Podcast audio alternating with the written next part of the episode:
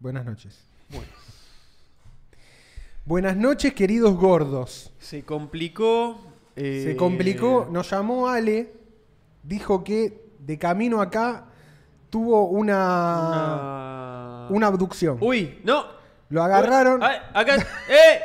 lo agarraron unos marcianos en Ramos Mejía y lo, lo intentaron eh, doxear. Y ahora está acá. Yo vine con el cuerpo de Cristo. Me, me encanta, boludo, tu cruzada por el- con el ladrillo. Yo vine, vine en son de paz. Pero aparte es un ladrillito. Es muy O bueno sea, eso, pará, Desde que lo pusiste que quiero uno. con, esto, eso, con es estos ladrillitos y, una, ma- y un cementito, te podés hacer una casita. Es el principio ¿Me de una casa ese. O sea, ustedes pueden tranquilamente bueno. con eso empiezan, se compran otro. ¿eh? Me el- encantó, me encantó tu video en la ladrillera. City Boy. Es, eh, Estibor. Es Ah, una de Sí, las vi, vi que me di City cuenta Boy. que no decía eso, pero igual lo quise decir. City Boy. Citibank.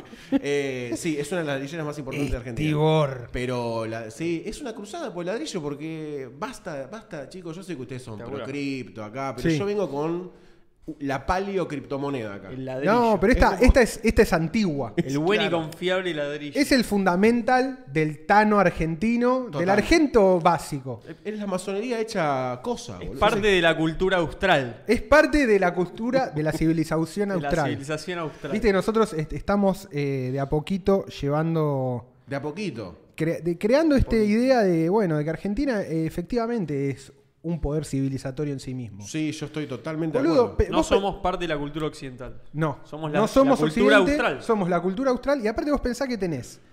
eh, tenés australes australes, o sea, Sí. tenemos gente del sur que vive con mucho frío. Estamos nosotros en- y el litoral, ponerle más en la zona de- Sí. más del delta del Paraná, no sé cómo decirlo. la, región, la región mesopotamia. La región mesopotámica. De la cual Buenos Aires tiene, Sí, chupa bastante. O sea, el sí. tigre llega acá nomás y ya está esa cosa Litoreña. sería. litoreña, viste, el río, el- ya, ya llegás a Tigre, escuchás un chamamé, una parrilla y medio que estás en Entre Ríos. Después tenemos la zona del noroeste, Sí. eh, más árida, la, de la- claro, la Puna. La el- Puna. eh, la región cuyana, un poco ya mutando. y abajo tenemos más. la zona centro y Cuyo. Sí. Y ahí tenés como cinco arquetipos de argentinos distintos dentro de Argentina. Totalmente. Todos sanmartinianos, patriotas. eh, No, no quiero monopolizar el tema, pero, No, pero por favor. de ahí es también un tema importante para la arquitectura porque no tenemos respuesta a todas las, las necesidades que tenemos a nivel geográfico. Claro, eso, a, cada. a eh, todos esos arquetipos. Necesitamos cinco arquitecturas argentinas, mínimo, mini, pero para empezar, para empezar a hablar. Es fantástico, boludo. Quiero, quiero información detallada sobre cada uno de ellas Cada uno a partir de a partir ahora. de ahora, ya. Cinco arqui- Boludo, bueno, a mí me pasó. eh, ve- ves esas cosas. Eh, por ejemplo, cuando estuve en la zona de Tilcara Sí. y ver cómo construían la casa los habitantes, eh, digamos, precolombinos. Bien. Ya tenían todo el sistema, el tema de los pucarás y todo Sí, eso, ya sí, tenían todo el, el hecho. eh, Sí, Lo loco es que no, nunca hubo una revisión muy fuerte de cómo se construía acá, ¿no? O de, Claro. cómo, o de cómo se habitaba en realidad, más de cómo se construía. Claro, claro, claro. Eh, después con el tiempo se fue como profundizando un poco más.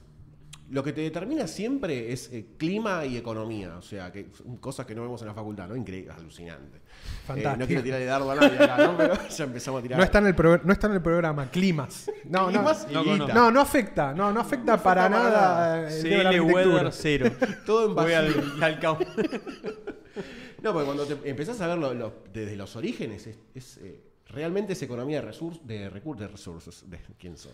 De recursos, ¿viste? O sea, Es Age of Empires. Exactamente, es piedra, oro, Piedra, oro, madera, cerdo. Nosotros, Oro, claro, por vaca. favor. Oro. Ah, che, un, un gusto que me hayan invitado, ¿eh? la verdad quería Muchas volver gracias por venir. de Boludo, forma- por favor. Por segunda vez. Esto es un regalo, ¿eh? Ah, ¿esto Ah, queda? esto queda, claro. Ah, no, esto es una Ah, belleza. bueno. Esto va a ser eh, puesto en el panteón. Yo posta desde que lo De vi por primera vez regalitos. que lo mostraste dije, che, qué buen ítem. Es un muy buen objeto, Lo. Es que además es un elemento civilizatorio, eh, real. Es Sí, como sí, es- claro, es de agarrás verdad, es arcilla, importante. la moldeás, la horneás y haces una casa. con Yo eso. como joven arcillero, yo de, chico hacía Co- ce- cocinás una casa. ¿no? Eh, cocinás una casa. Termina. de chico hacía cerámica, mis viejos me mandaban a cerámica, siempre tenía ahí como inquietudes artísticas, hice cerámica muy de chico y siempre tuve mucho aprecio por el por el bizcocho, boludo. por Te el- gusta la masa. La tierra quemada, boludo. Vos pensás que agarrás tierra, que arcillosa ahí, y la mandás a un horno a Déjame- 1500 déjame tocar, grados Tocalo, y tocalo. tenés una, Es como que lo rendereás, ¿no? Cuando lo mandás al horno. Algo por el estilo. Es que en realidad es una churrera. Es, eh, Sí, la vi. No, Eh, es tremendo. es un boludo. churro de arcilla. Eh, realmente es eso. Se corta, se manda un horno y anda a hacer casas, amigo. Es Pleido. Es Pleido. Todo Pleido. Es Pleido La endurecida. civilización es Pleido. Es que, ¿viste cuando la gente dice, che, me reentretengo con el Sims? Boludo, si te entretenés con el Sims, hace un extra steps y es esto. Es como... Sos arquitecto. Claro. Hacete No una, es casa, difícil, hacete una casa de verdad. no es tan difícil, no es tan difícil. Boludo, eh, hablando del tema eh, vivienda propia y todo eso, Sí. eh, yo me- esta es una idea bastante pelotuda que tenía. Viste que bueno, ahora está, ¿no? Como to- muy en boga el tema de, bueno, nunca nadie, no, con un sueldo no te vas a poder Mm. comprar una casa, todo el tema. Yo pensaba, o por lo menos todas las historias fundacionales, al menos en mi familia, era, el abuelo la levantó él, la casa. No es que le- la compró. Sí. Hoy te podés, te podés construir una casa sí. vos. Sí, totalmente. Sí, Sí, pero te tenés que ir a 50 kilómetros de Capital Federal. Claro, ese es el, ese Bueno, es ese el gran tema, tema. No, no es tanto, ¿no? No es tanto, No, no es tanto. no- no son 100. por No, pero te tenés que ir a una zona que quizás no te viene bien hoy Para al todos modelo tus de vida. Claro, si vos tenés una familia, te tenés que ir quizás a pasando Merlo, Pontevedra, y decís, bueno, tenés Claro. quizás Claro. terreno barato. Les voy a contar una anécdota muy chiquita con un carnicero, con el carnicero. Me gusta mucho hablar con, con- con- con los rubros comerciales. gremio. El gremio. El gremio, el Y si vos te vas lejos de Capital Federal, en donde la, la curva de suelo siempre es alta en un punto y va bajando, ¿no? Va Claro. algunos picos, pero siempre baja. O sea, en, en todos los O sea, te alejas del micro. Cuanto más lejos del microcentro, Sí, más barato. Sí, o de la zona más consolidada en realidad, ¿no? Porque después, es- Ah, eso como nosotros tenemos una mancha urbana muy, muy grande, eso empieza a funcionar como una carpa de circo, ¿no? Como el Bien. punto más alto en el medio y después va a ir como levantando y se va bajando hacia las periferias. Después vuelve a levantar. Claro, en los, centros en los centros de cada ciudad va teniendo piquitos. Claro, exactamente, porque nosotros tenemos una mancha urbana muy grande y en las vías principales de comunicación, que son el tren o la traza del tren, va levantando, ¿no? Y hoy se empieza, en el medio se empieza a rellenar los intersticios con urbanizaciones privadas. Otro quilombo, que Claro. tocamos después si Sí, quieren. los Sí, barrios sí, sí. privados, Los barrios privados, los barrios privados. Pero si vos hoy querés realmente eh, decir, che, me compro un lote por 5 mil, 10 mil, 15 mil dólares, incluso no en un barrio privado, sino en una zona de parcelamiento nuevo, por ejemplo, Sí, que hay sí, bastantes eh, sistemas de eso que se van reproduciendo de vez en cuando. Bueno, después te podés ir empezando a hacer un cuarto, dos, una cocina, o sea, podés hacer ese sistema. Lo que pasa es que hoy eh, la vara de eh, qué empiezo a construir y qué termino en cuánto tiempo se fue bajando mucho por los costos, ¿no? O sea, ya antes era más fácil decir, hago una cocina al fondo y dos cuartos, hoy ya es, hago un cuarto, que es la cocina, y vivo ahí un tiempo. Mm. Ah, ok. ¿no? Entonces es como cada vez más difícil. O sea, incluso en ese modelo idílico de, ese modelo. de vos te construís la casa, vos te haces tu casa, Sí. también es mucho más difícil También en más cuanto difícil. a costo. Es más difícil, es más difícil que antes, incluso porque los, Claro. eh, antes la- la- los materiales eran baratos.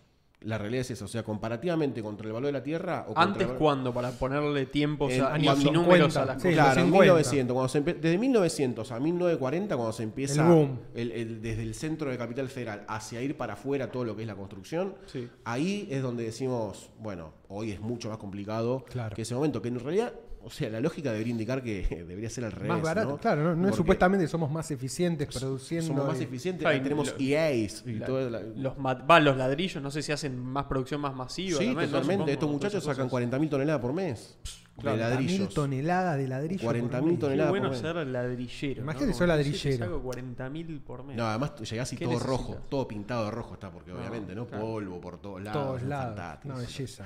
No, pero el. Recomiendo, si en el canal de YouTube de Ale, vean el video que hizo con City, ¿cómo es? Citibor. Es- Estibor. Yo le dije. Estibor. Ustedes se llaman Setibor, no rompan los huevos. Estibor, Estibor se llama. Es Estibor. una empre- encima es una, es una, es un checo que vino. se Sí, no, eso me- la La historia, historia es buenísima. Buenísimo. no, uh, Contá- contala brevemente. Es un che- una familia checa que trabaja en el canal de Panamá, en la Torre Eiffel, y el tipo decide eh, aplicar un concurso para hacer las obras sanitarias de Ringelet en La Plata. Chao. Y lo gana. Y lo gana y dice, ¿qué hago ahora? Ya fue, me voy a comprar una ladrillera a Ringelet. Es- ¿Entendés que es como, ¿cómo puedes hacer eso hoy? Imposible.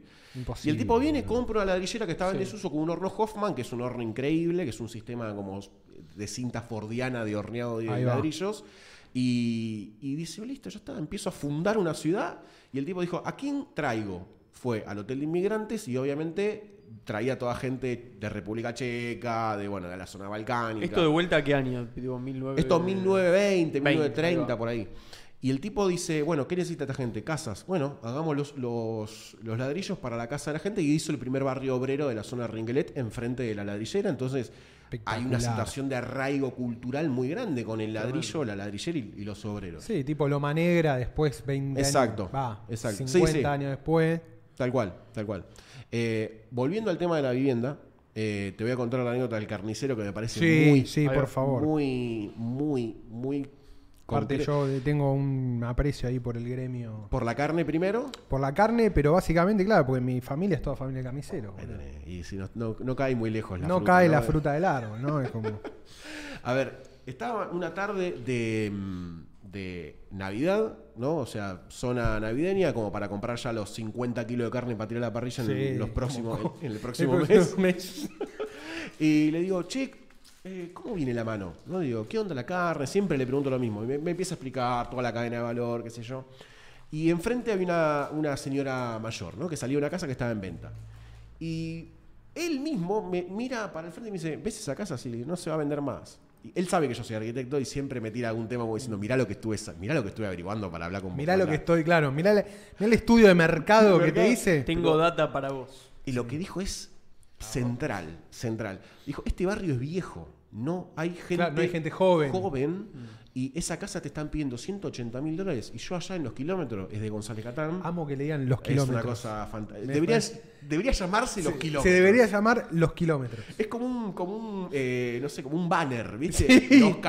De- Es los más kilómetros. Venimos Los de los ki- ¿De dónde viene? De los kilómetros. kilómetros. Vos decís, claro, vienen de allá. eh, los kilómetros. Eh, de González Catán, ¿no? Y el tipo me explicaba que allá con 15 mil dólares o 20 mil dólares, una familia grande se compraba, mm, ponerle un lo- do- dos o tres lotes.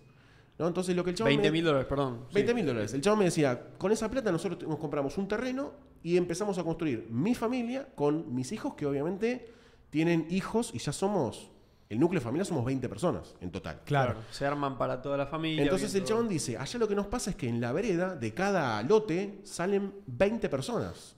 Claro. Acá, de un lote, te salen dos señoras, o do- un señor y una señora muy grande, Sí. en donde ya el bono demográfico se va terminando. Claro. Y el tipo decía, allá tenemos las peluquerías funcionando todo el tiempo. Todo el día. Los locales todo el tiempo. Eh, hay un montón de vida, hay control urbano, o sea... Es el famoso bull market amerindio más latoniano. Real, hay algo de eso. Hay algo de eso, hay Bull algo de market eso. No, en el kilómetro. Digo, claro, en los kilómetros. hay, kilómetros. hay. No, esto de, de cómo la juventud o la nueva, la nueva expansión de la frontera civilizatoria genera todo un efecto económico, no solo económico, Sí. sino social. Sí. El hecho de que los vecinos estén en la calle evita todo el tema del choreo, seguramente. Eso, es, es- eso es el control indirecto urbano. Claro. Onda, eh, que pasaba acá en Capital también cuando nosotros jugábamos en la vereda y estaban los, los viejos tomando mate. Eh, más, sí. El otro día. Cuando la calle estaba ocupada. Claro, exacto. Cuando el espacio público Está estaba término, siendo control utilizado, ¿viste? urbano. Sí. Eh, yo recuerdo en un cumpleaños estábamos con, un, con un- el padre de un amigo que estábamos recordando anécdotas de la infancia y él me decía, no, pero lo que pasa es que nosotros pues, estábamos en una plaza enrejada, ¿no? Y decíamos, ahora estamos tranquilos que estamos enrejados.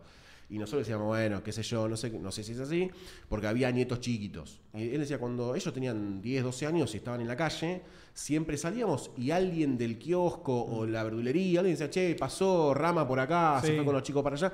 Y había como más eh, vínculo en ese sentido que se podía Sí. dar, ¿no? Decía, yo le pregunto a Verdulero, che, fue para allá. Hoy viste que estamos todos desconfiando de todos. Todos aislados, cerrados, Eh, tipo enrejados. Sí. Y eso, no es una conspiración, mucho. ¿eh? No es una conspiración. Es, son No, no, es real. elementos boludo. físicos que Es real. suceden. O sea, hay una, donde hay una pared en una calle o en una casa que no tiene ventanas, la gente no ve lo que está pasando en tu casa y, lo, y vos no ves lo que está pasando en la calle. Mm. Entonces, ahí, ahí directamente se terminó el vínculo entre el espacio pri- eh, privado y el público. Claro, antes había como un, el tema de la, Tapia. la tapia chiquitita, boludo. La vieja el que se apoya en la vereda. El patio adelante. Había como un- un- una cosa mucho más híbrida Sí. entre el espacio público y el espacio privado. Un umbral. Un umbral, Ahí eso. Pasa que eso. cómo, cómo volvés para atrás Mm. una vez que eso ya está establecido. ¿Quién es el que, entendés, el que se la juega y dice, no, yo sí vuelvo para atrás y ya está todo enrejado y como que de alguna manera se vuelve el blanco fácil? Es una cagada pensarlo así, pero... No, no, es, eh, es que es la pregunta que no saben responder muchas personas que tienen que hacer políticas urbanas.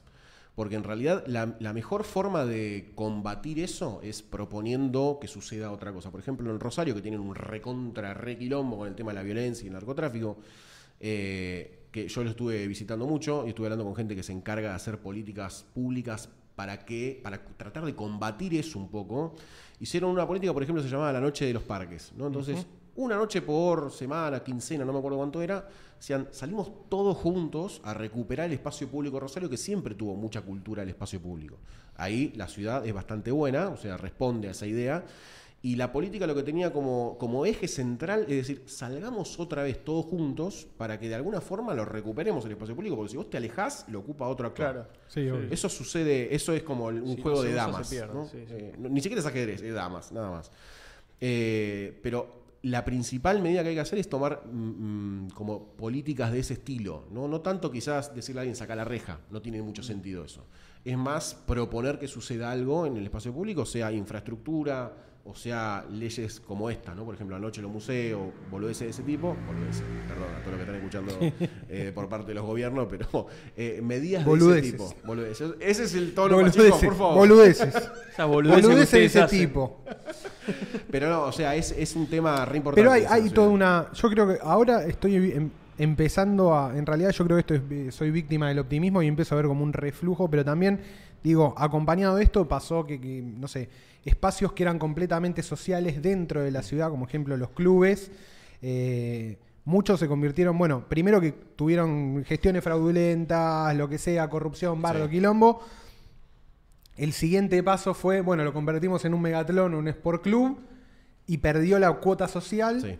Y yo ahora, reconectándome un poco con, por ahí con, con la idea de club y demás, vuelvo a ver que, claro, como los clubes que quedaron a mitad de camino o demás, todavía siguen siendo valiosos por algo tan sencillo como las parrillas. ¿Viste? Como, por ejemplo, a, a- a mí me pasa, a- en zo- zona agronomía, arquitectura, el predio Argentino Junior, que eran como los lugares, el Club Comunicaciones, que eran los lugares que, que se solían ir. Ahora hay como una vuelta porque la gente de nuevo está reclamando espacio verde y se da cuenta que por ahí, por una cuota medianamente barata, participa del club, tiene vida, recupera la vida social y además se puede hacer un asado todos los domingos. Tiene los quinchos, tiene las parrillas y todavía está metido en el medio de la ciudad. Digo, Sí. Agronomía está en el centro, bueno, en, en el noroeste, digamos, para lo que es toda nuestra zona, es medio neurálgico. Yo no sé cómo es la zona, la, cómo es, el- para mí los clubes son, eh, a- en este punto son más instituciones ya que, que un club, viste, como una sociedad de fomento, a veces se ve al club como, bueno, voy a hacer cosas, para mí es una institución ya barrial. Claro. Yo lo veo ahora, yo vengo de justamente ahora a hacer natación en un club de, de barrio que se llama Claridad. A dos cuadras está el Nolting, son dos clubes rivales, clásico, ¿no? To- to- Boca River Boca River, pero en, tres en, cuadras. en tres cuadras. Es hermoso. Es boludo. fantástico. Para mí, esa es parte de la. Es que termina por eh, armar también. Genera eh, incentivos para. O sea, compiten. Claro, com- exactamente. Hay competencia, boludo. Es eso. Sí, totalmente. Es- pero es una competencia que termina siendo sana. Sí, porque no pasa nada. además. No pasa nada y estás siempre mirando a ver qué tiene el otro y tratás de no quedarte atrás.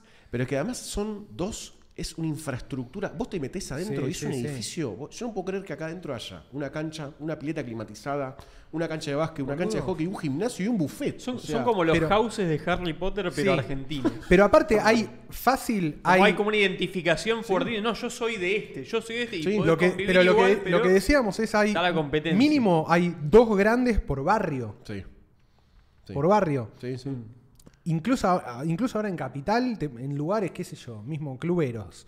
Decís, pleno corazón de Palermo. Está todo ultra gentrificado. Tenés pizza napolitana en la esquina, sushi fusión Nikkei con comida Pero hay clubes, Morlock. pero hay clubes igual. Pero tenés una canchita de fútbol, está Fefi, Sí. ¿entendés? Está el buffet. Y vos decís, bueno, pero está el club. Sí. Como En todo, posta que en todos lados hay club, boludo. en todos lados. Sí, sí, el lugar más turístico de Club, Buenos Aires todavía club, hay club, club, Sí, sí, club. Bueno, Je- Jeva tiene un Sí. edificio ahí sobre 9 de julio, Enorme. boludo. Tiene una pileta en el, no sé, en el séptimo piso, Sí. ¿entendés? Como... Y lo loco es que hay como mucho, mucho sentido de pertenencia con la gente Sí. que lleva adelante el club. Sí, sí, ¿viste? sí, y sí. lo cuidan, y hay como, viste, un- un- una liturgia de, bueno, voy a abrir el club, lo barro, tiene pinball, tiene de todo. Digo, y, y me parece que contra esta tendencia individualista que ya está instalada hace mucho tiempo en el mundo, es como la contracara, porque de nuevo, es social, son asociaciones civiles, mal o bien tienen una vida interna, institucional y política que aunque sea micro, genera todo un tema. Son, más- son instituciones más democráticas a veces que Sí, el propio boludo, re. sistema. Y aparte porque participa gente que está in- incentivada a participar. Sí. Eh, Y es muy lindo además ver. eh, mis, nenas hacen natación, mis nenas hacen natación en el club ese. Sí. Y salen y por ahí, viste, se quedan hablando con otros pibes que quizás no son los mismos pibes que están en la escuela. claro. Y, viste, le presentan otra realidad, viste, también. a- Sí. Es como que, loco, mezclémonos Sí, todos en todo ambiente Sí, posible. obvio. Y ahí hay como mucha ganancia social, boludo. Sí, los clubes de barrio, eso, me parece. Vengo viendo como eso, ¿no? Como. Y algo que nosotros, para nosotros está completamente en el firmware ya. O sea, es tan común y es tan típico ver un club de barrio que no te, no te, para, no te paras a ver todo lo que genera eso. Me parece que tiene que, que. Ahora uno que está más grande, o por lo menos, qué sé yo, ve las cosas de otra manera y decís, ah, boludo, acá hay, hay mucho transcurriendo. Sí. Y bueno, obviamente con todo el tema del mundial, haber ganado la Copa del Mundo y demás, decís, no hay un solo, no hay un solo jugador de la selección que no haya empezado en un club de barrio. Sí. ¿Entendés? Sí. Entonces, mal o bien, tenemos una microestructura que se mantiene completamente descentralizado. ¿Entendés? Que no tiene, no hay la mente general que organiza los clubes. ¿entendés? Totalmente Como- orgánico y Totalmente y- orgánico, eh, multicelular. bottom, bottom up, ¿viste? Como bien de abajo hacia arriba. Funciona. E indestructible. Es indestructible. Indestructible. Es indestructible. Indestructible. Incluso yo creo que para como me empezar a. Como para, es una noche que creo que tengo ganas de eh, formar muchos enemigos. Sí, Eh, vamos. Creo que es un. Es el un- momento. Es el lugar. Es el lugar, El lugar es el momento. Este es el lugar que querés tener enemigos. Para aumentar Claro. tu peso absoluto. Tu peso neto. Acá venís a incrementar absoluto. tu peso neto. No, hay, hay algo de todo esto que estamos hablando sobre eh, que, a ver, es como que describe la identidad de un lugar, ¿no? No quiero decir la identidad de un pueblo porque vamos a decir la identidad de, una- de un sector social, ¿no? De, de- de una sociedad toda. Y va un poco de, de- en contra de la idea de si yo pierdo, por ejemplo, un tipo de edificio, ¿no? Porque vos hablabas de la gentrificación recién. Sí. Es, si Ah, vos, está bueno el tema, si sí. vos mantenés como instituciones humanas más allá de los edificios, los edificios pueden como transformarla un poco, esa institución humana, pero no la va a matar. ¿no? O sea, Claro. si vos sostenés el edificio humano, el edificio material, es decir, te puede transformar un poco los vínculos, y pero si lo otro se mantiene como decir, che, mantengamos todas las estructuras, por ejemplo, de Claro, clubes. Físicamente va- se va a modificar la ciudad, pero en términos de la sociedad, va- Claro. si se mantiene esa cosa central, Exacto. va a funcionar ese vínculo igual. Yo por eso tengo como una como un, un poco de mm, como estoy un poco no, la palabra no es en contra, pero estoy como un poco separado del discurso de, de no demoler nada, de no cambiar nada en la No, ciudad, aguante, aguante, no, eh, banco. porque vos si eso es poner en el centro de la discusión a los edificios. Al edificio. Claro, y aparte. Sí, es a- sí. amor por, por, Claro, por el. más allá, por de que, el- sí. más allá de que hay como una resonancia en las personas de los edificios, Sí. de la fachada, Sí, hay de, la tipología, pero es más importante lo que sucede con la gente en los edificios. ¿no? Si, vos estás si vos cambiando Totalmente. una tipología que estaba buena por una tipología que hoy es una cagada, el problema es que la tipología que estamos haciendo hoy es una, es una cagada. cagada. Claro, O sea, el- el- la caja de zapatos de Tarquini. Claro, exactamente. Esa crítica es perfecta. La caja de Claro. porque son cajas de zapato con Tarquini. O sea, Sí. no, no, no dicen nada espiritualmente del lugar al que vienen a nutrir de una unidad tipológica para que la gente habite. No, no hay nada ahí. De... ¿Y es, No. no. No, es un problema de plata ahí? No. No, porque hay muchos ejemplos, muchos ejemplos con buena arquitectura, con muy poco recurso, muy poco recurso. O sea, estamos hablando de que hay muy buena arquitectura con estructuras de madera y aislaciones hechas en paja. O sea, estamos Pero no hablando de- podemos ser eso. En, No, en- obvio, pero tenemos que encontrar la nuestra. ¿no? O sea, no Claro. podemos, no podemos decir cómo es el modelo tipológico a reproducir ahora a gran escala. Bueno, es este. Para que dé económicamente lo ten- tengo, tiene que ser una cagada. En todo sentido. Sí, Eh, habitacional, sí, sí. o sea, espacial y material. Entonces no, no está ganando nadie. Y, y estás poniendo una obra que sale mil dólares el metro cuadrado, 800 dólares Claro, el metro sí, la cuadrado. gente está poniendo guita para eso, también Claro. está poniendo mucha guita. Y a veces es, re- o sea, reacondicionar cómo usás esos materiales, ¿no? Por eso te digo que es tan importante ver economía para mí en la facultad. Claro. Porque es, eh, te da como el, el parámetro de lo real que va a terminar sucediendo, ¿no? Es decir, ¿cuánto, Sí, ¿qué sí, tengo sí. para hacer yo, ¿no? Yo necesito que me entrenen para tener esto como variable y producir algo lógico y que esté bueno. No, totalmente. Yo pensaba en esto, bueno, esto que, que traes vos, primero el, el tema de la demolición y demás. A mí me pasa, obviamente, yo viví más o menos toda mi vida en la, en la misma zona, Villa del Parque, Paternal, Villa Pueyrredón, Agronomía, Montecastro, Versalles. Sí. La zona, el bar, para mí es el barrio, Claro. el gran barrio. Y es cierto que a medida que fui creciendo, me fui sintiendo medio como un extraño en mi propio barrio por el hecho de ver cómo esto, casas, negocios y cosas que eran clásicos, lo fueron tirando y lo fueron construyendo. Sí. Y yo lo veo ahora y digo, no me reconozco en este barrio. Claro. Sin embargo, veo un montón de gente nueva que vino y demás, que sí se reconoce. Porque son los nuevos habitantes, tienen las nuevas cosas, qué sé yo.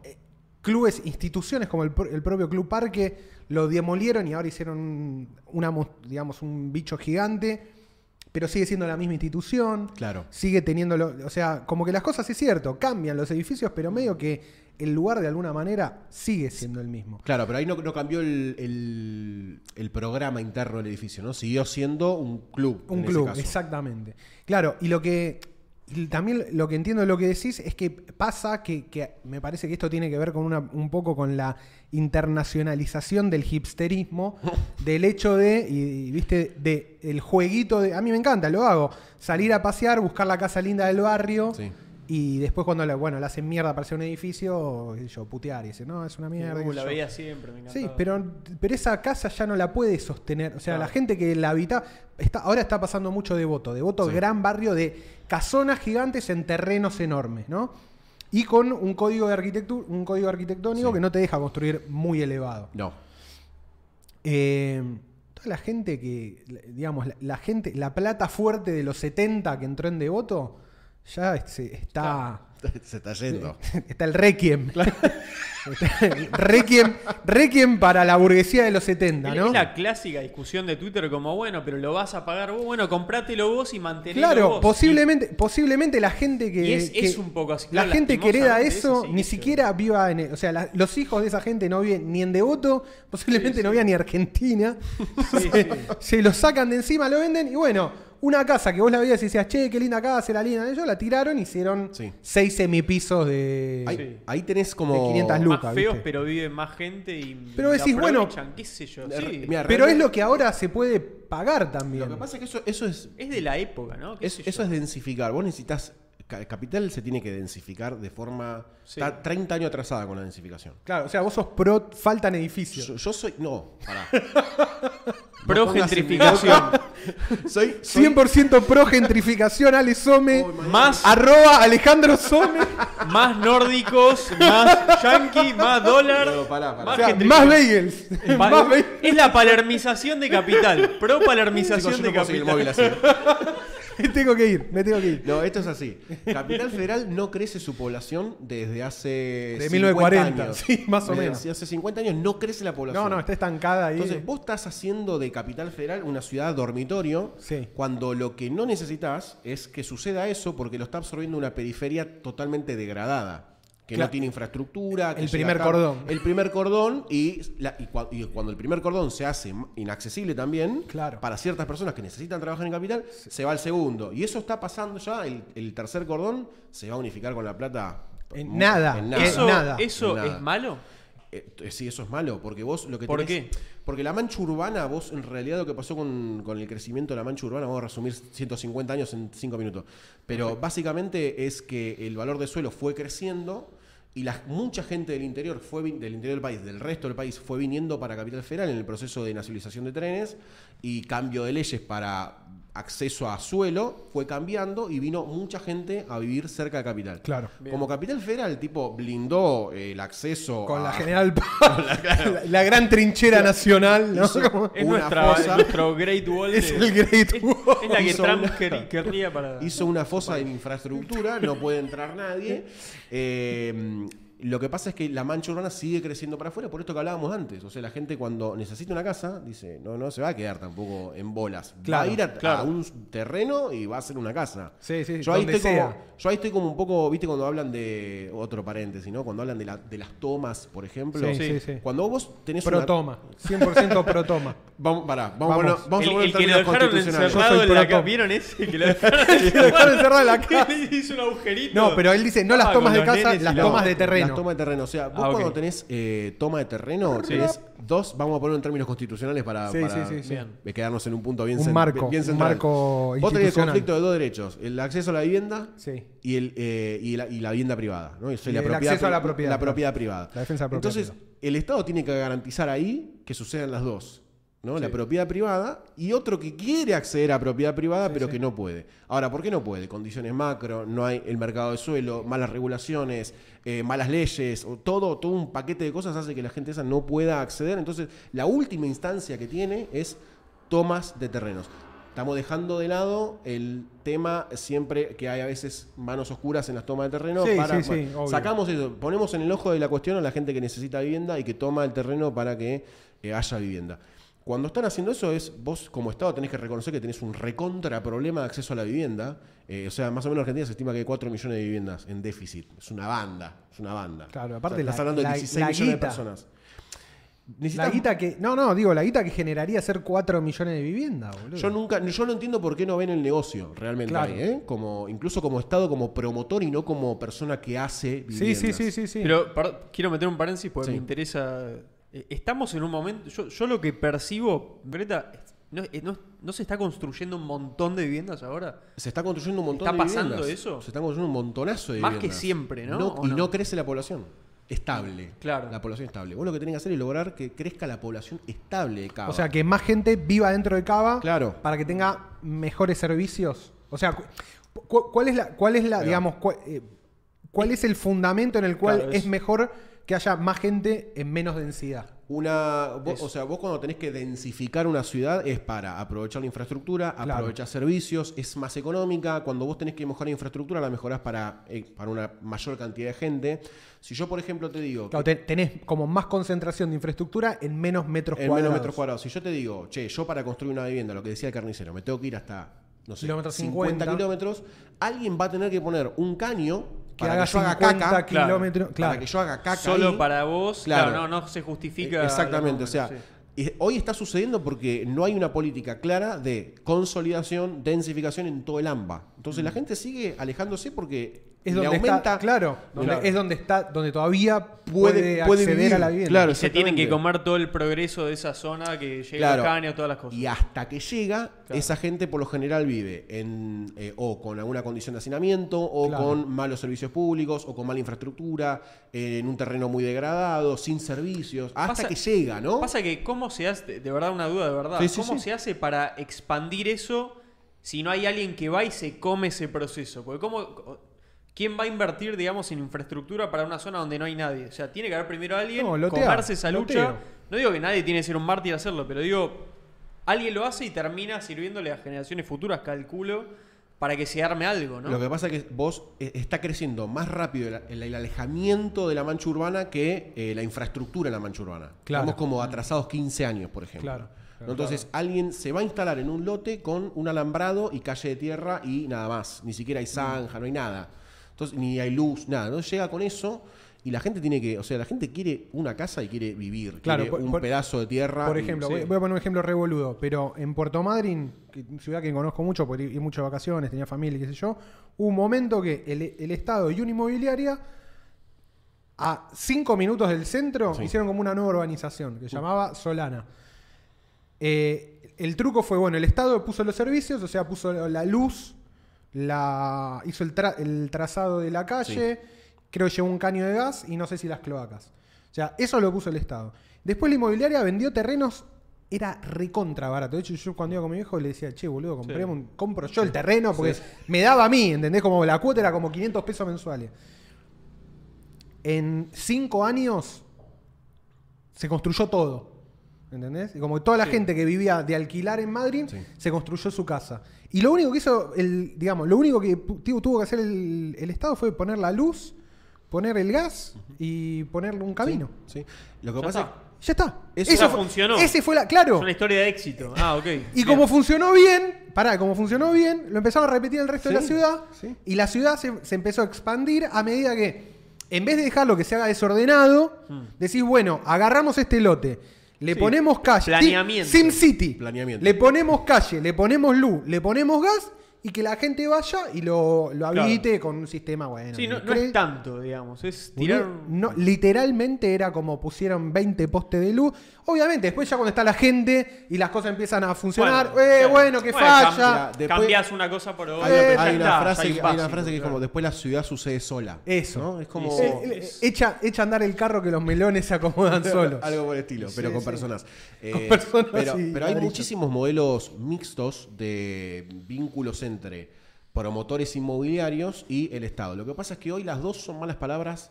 Eh, Sí, boludo. para un, Para un- para- para un uno lado del bando. Claro, entonces Sí, es sí, como. Pará, de vuelta las palabras.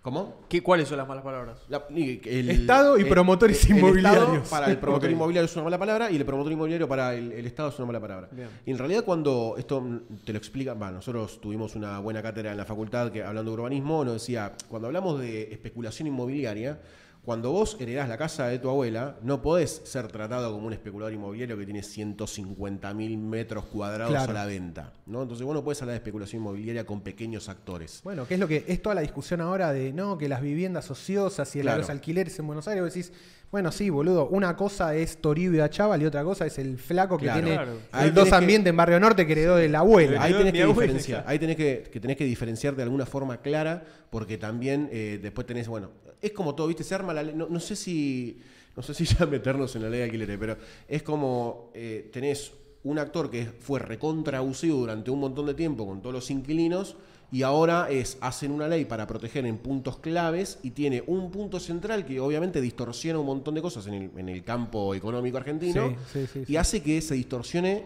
el mercado, ¿no? Que en realidad Claro. estuvo siempre distorsionado el mercado inmobiliario. O sea, en ningún momento fue como, ah, che, está todo re tranqui acá. Claro, sí, sí, Eh, sí. Siempre estuvo distorsionado. Nunca fue como eficiente. No, porque lo que se busca centralmente es que Cava precisamente no aumente su cantidad de población. O sea, no se Vos decís que es una política. Es, una, Sí, hace es una- 50 años que pasa. Bueno, o sea, es una política de Estado entonces que no entre más gente acá. es una ¿Cuál, política. cuál de es el argumento de la gente que cree lo opuesto a lo que vos estás diciendo? Que cree que no se tiene que densificar Cava. Es que es muy. es- yo, yo entiendo que es una situación de, de choque cultural, de decir, no, eh, Capital Federal no se tiene que transformar en Tokio.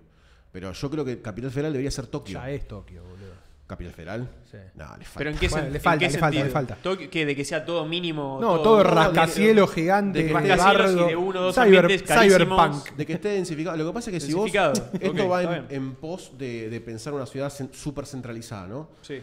Pero si vos densificás a la- al potencial que tiene Cava, ¿no? Todo zona sur, homogeneizar un poco más el crecimiento Sí. y que no sea todo caballito y el microcentro. Sí, eh, venir del otro lado de la autopista. Claro, exactamente, que eso fue como una- una- un gran problema que causó la autopista, básicamente, Claro. que trazó la autopista, ¿no? el desarrollo de, de Cava.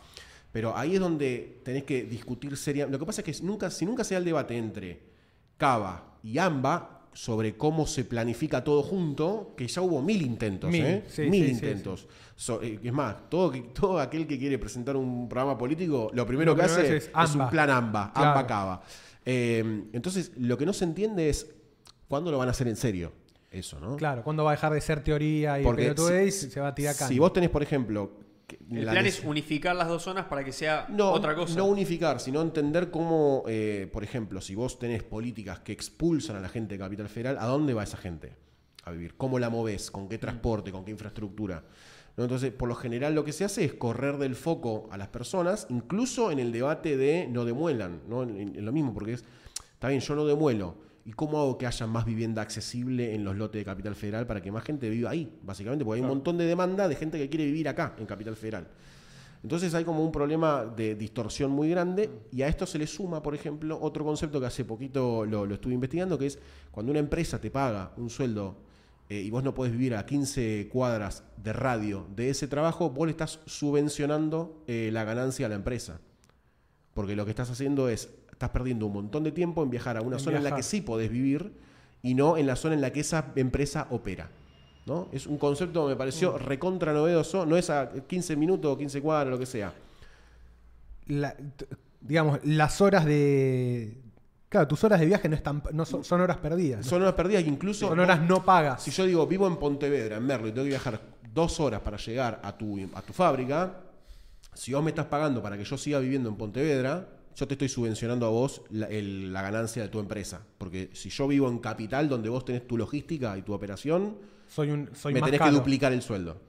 Entonces, Soy barato porque vivo lejos. soy barato porque vivo lejos. Bueno, es el dilema de la chica que limpia, digamos. ¿viste? Claro, Que, que es exacto. barata porque vive en la loma del orto. Exacto. Y solamente te cobra, es muy loco porque te cobra el, el- viste cuando dicen, no, te cobra los viáticos. Decís, Sí. "¿Qué? te estoy dando 50 pesos y tenés 4 horas de viaje. Pero tenés que transparentarlo eso. claro. Porque si no, es como la estructura del sueldo de esa, de esa ama de casa. Es como, ¿cómo lo componés? Si no empezás a desmenuzar que tiene cuatro horas de viaje, que tiene tres bondi y un tren, no tiene sentido. Pero pará, es, sí. vas rápido. ¿Cómo? ¿Quién You're going tiene, fast. quién tiene que cambiar algo ahí? ¿Tiene, qué tiene, tienen que, ¿Tiene que subir el precio del transporte? ¿Tiene que ser más bajar el precio del alquiler en capital? ¿Tiene que ser más caro afuera? ¿Qui- ¿Quién tiene que cambiar algo? ¿El Estado tiene que cambiar algo? ¿El empleador tiene que pagarle ¿Cómo, más? claro, cómo, ¿Cuál cómo de todas esas variables hay que mover? ¿Cómo metés más gente en capital? Porque son un montón de cosas que se pueden mover una o la otra. Sí, sí, sí, ¿A sí. quién le corresponde qué? O sea, Hoy vinimos a ser enemigos. Lo que pasa, sí, sí, lo que pa- No va a quedar un No, solo pues amigo. estoy seguro de que no hay una sola opinión ahí también. No, no, es que en, en nada, nunca. A ver. No, no, quiero saber la tuya y cuál es la, la- la Ah, contraposición, la. Mirá, digamos. Yo, yo creo que posta que la mía sería como empezar a, a que labure un poquitito mejor Cava con AMBA, con los municipios, de alguna Sí. forma un poco más integrada a nivel regional, que en un momento se a nivel transporte. o- A nivel todo, a nivel mercado de suelo, mercado inmobiliario, eh, transporte y también las otras variables. O sea, cuando vos tenés que hacer, por ejemplo, un tratamiento urbano, lo que haces es agarrar el mapa, voy a explicar un- brevemente esto, ¿no? Agarras el mapa del- de la zona y tenés seis estructuras que analizar fijas. Economía, institución, eh, demografía, infraestructura, eh, bueno, y me faltan dos más, ¿no? Pero son seis estructuras que tenés que analizar sí o sí para después hacer qué cosa. En ese mapa cruzar las variables y ver en dónde tenés problemas. Entonces, no- es imposible decir, che, subimos el valor del, del- del transporte público, ¿no? Porque si, vos, si vos tenés esas variables y decís, che, subo en esta traza el valor del transporte público, ¿qué pasa con toda esa traza?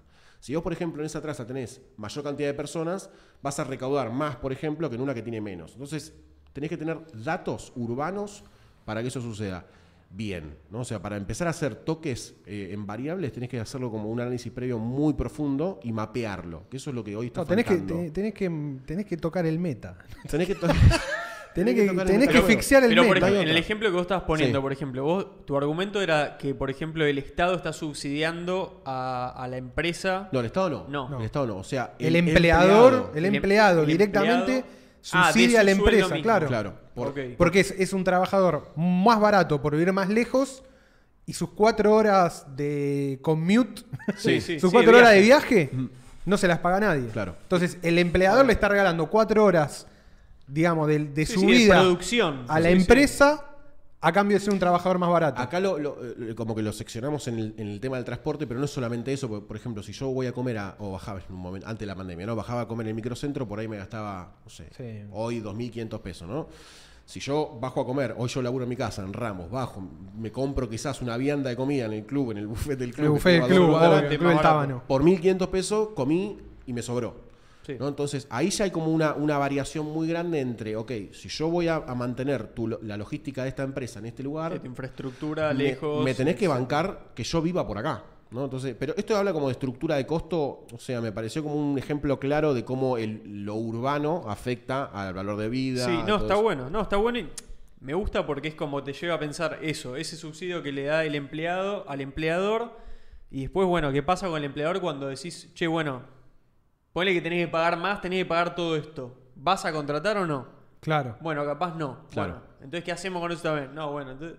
Hay mil cosas que se enlazan, Sí. que bueno, ya es meterse en leyes laborales y mil cosas que Sí, bueno, tiene que ver también con el planeamiento también, obviamente. o en la pero- macro también, ¿no? Claro, o en la o sea, macroeconomía, sí. Cuando, por lo general, un tema fundamental que surge cuando decís, che, necesitamos acceder a la vivienda, Sí. un- el primer tema que surge es, che, la macro está Sí, cogida. detonada. Sí. Eso ya sabemos, o sea, vamos de un mes a comprar leche al otro y ya sabemos que está cogida la macro. Sí, Pero vos, ¿qué haces con esa macro cogida?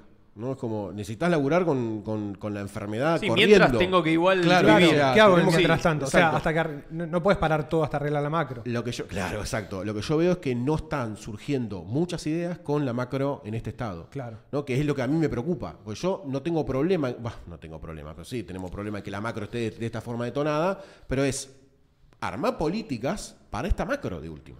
¿no? Es decir, eh, no sé, planes de crédito que se ajusten. obvio. O sea, cualquier cosa, pero algo que por lo menos a la gente le dé una cosa central que es voluntad a seguir viviendo, boludo. O sea, yo realmente una casa para mí es un poco una Y casa es el propia, gran- un el- terreno. es- sigue siendo el gran premio. También va. Ya acá nos, nos podemos ir recontra la mierda. Quizás no iría tan, tan rápido para irnos a la mierda. Pero también sin hay toda una tendencia. Claro, hay toda una tendencia podemos mundial, boludo. O, o del, digamos, del nuevo capitalismo. Mm. Sí.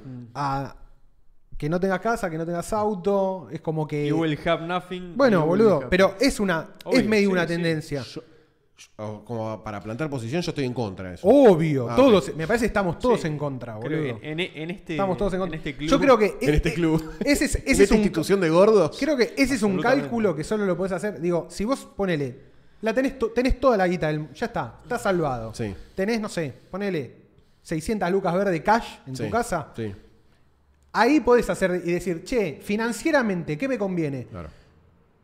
Comprarme una casa y gastarme 300 lucas y tener las 300 lucas enterradas en un terreno o aprovechar todo este quilombo macroeconómico que hay y alquilar. ¿Entendés? Por ahí, con las 600 lucas en el bolsillo, alquilar es una solución para vos. Porque no tenés que ponerla, la pones a labura esa guita, la timbeás, lo que sea, y termina conviniéndote alquilar y comprarte una casa. Sí. Quizás desde ese lado, desde el cálculo económico, La, la vivienda nunca termina siendo una buena inversión no, a nivel. es que no es una... Pero que no es- Inversión. Es, que no es una inversión. Y es que no es que no es una Es inversión. que no es una inversión. Una casa es, una inversión. No, una casa es- de, es- de tu vida, de calidad. para de el vida. 90% o para el, todos los trabajadores asalariados Sí. es la garantía de que no te vas a quedar en la calle. Y eso para el trabajador común y corriente no tiene precio.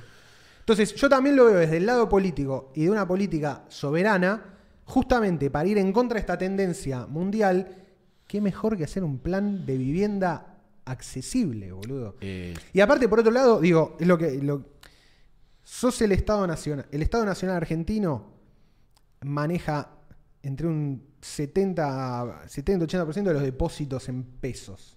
O sea, toda la masa monetaria es tuya. Sa- ¿Sabés, qué, ¿sabés qué difícil, país tiene como un tan difícil es- 80-90% de, de población con casa propia? ¿Cuál? Israel. No. No Corea, sé. Corea del Norte. No, Chi- bueno, China. China. Y claro, y sí. Zarpado. Y bueno, boludo. Pero. pará. eh, Bueno, a todo mí- el movimiento de la. Esperá, yo. Sí. No, no, igual si- yo Pará. quería hacer una pregunta que va, no- capaz tira para otro lado, pero. cu- ¿Qué, qué- qué se puede hacer, por ejemplo, eh, para, para solucionar. O sea, ¿qué- ¿qué se puede hacer para solucionar todas esas cosas Sí. que no sea política de Estado? Ok, bien, vamos. Porque yo no. yo- yo- Sí. Desconfía. Yo, yo no, no, yo te, te soy O- o muy no honesto. se puede, Yo te soy realmente. muy honesto. Yo no quiero que el Estado construya 4 millones de viviendas. Claro. No me parece sano. O sea, no me parece. En un, Ojo, en yo- un modelo tan híbrido como el que Yo tenemos ponele nosotros. lo que se puede hacer el Estado, ni en pedo estaría en contra. O sea, Claro. no, no, no llego a ser anarquista a ese nivel, ponele. Está picado el chat hoy, ¿eh? Oh, Eh, está. No, picadísimo. no, no. Tenemos 250 No, personas no, es, full, eh, aparte creo que hay una cruza entre... Entre un crossover. Hay un crossover es el de episodio de públicos. Bojack. Es tipo, ¿dices ese Sí, crossover? El club está alborotado. Está lo, me encanta. Saludamos, saludamos, Saludamos a todos, 250 suscríbanse. ¿no? Como, como hizo, Suscríbanse, por como hizo favor. Taína Soto. Es gratis, es, es saludable. No, a ver, ¿qué, Sí, qué tu se pueden de armar? Yo considero que el, el modelo mixto es esencial. Te- les voy a contar un poco el modelo de Uruguay, que ya, Sí. está- ya sé, son chiquitos, son 3 millones de personas, ya conozco todas. Sí, Todos los peros, todos los peros. Pero le funciona. pero le funciona. Hace Primero que hace 50 años que tienen la misma política de vivienda. Ok. ¿Eh? Es... Predecible, Ya predecibilidad. Ya arrancamos, claro. Sí. arrancamos con el primer punto difícil, pero... Bueno, Argentina, predecible. No, No. bueno, Ahí vamos. cachá. cada Eh, dos, cada dos años vamos a cambiar. Esto no tenemos. ¿Qué No, más? listo, ¿Qué más dale. hay? Check.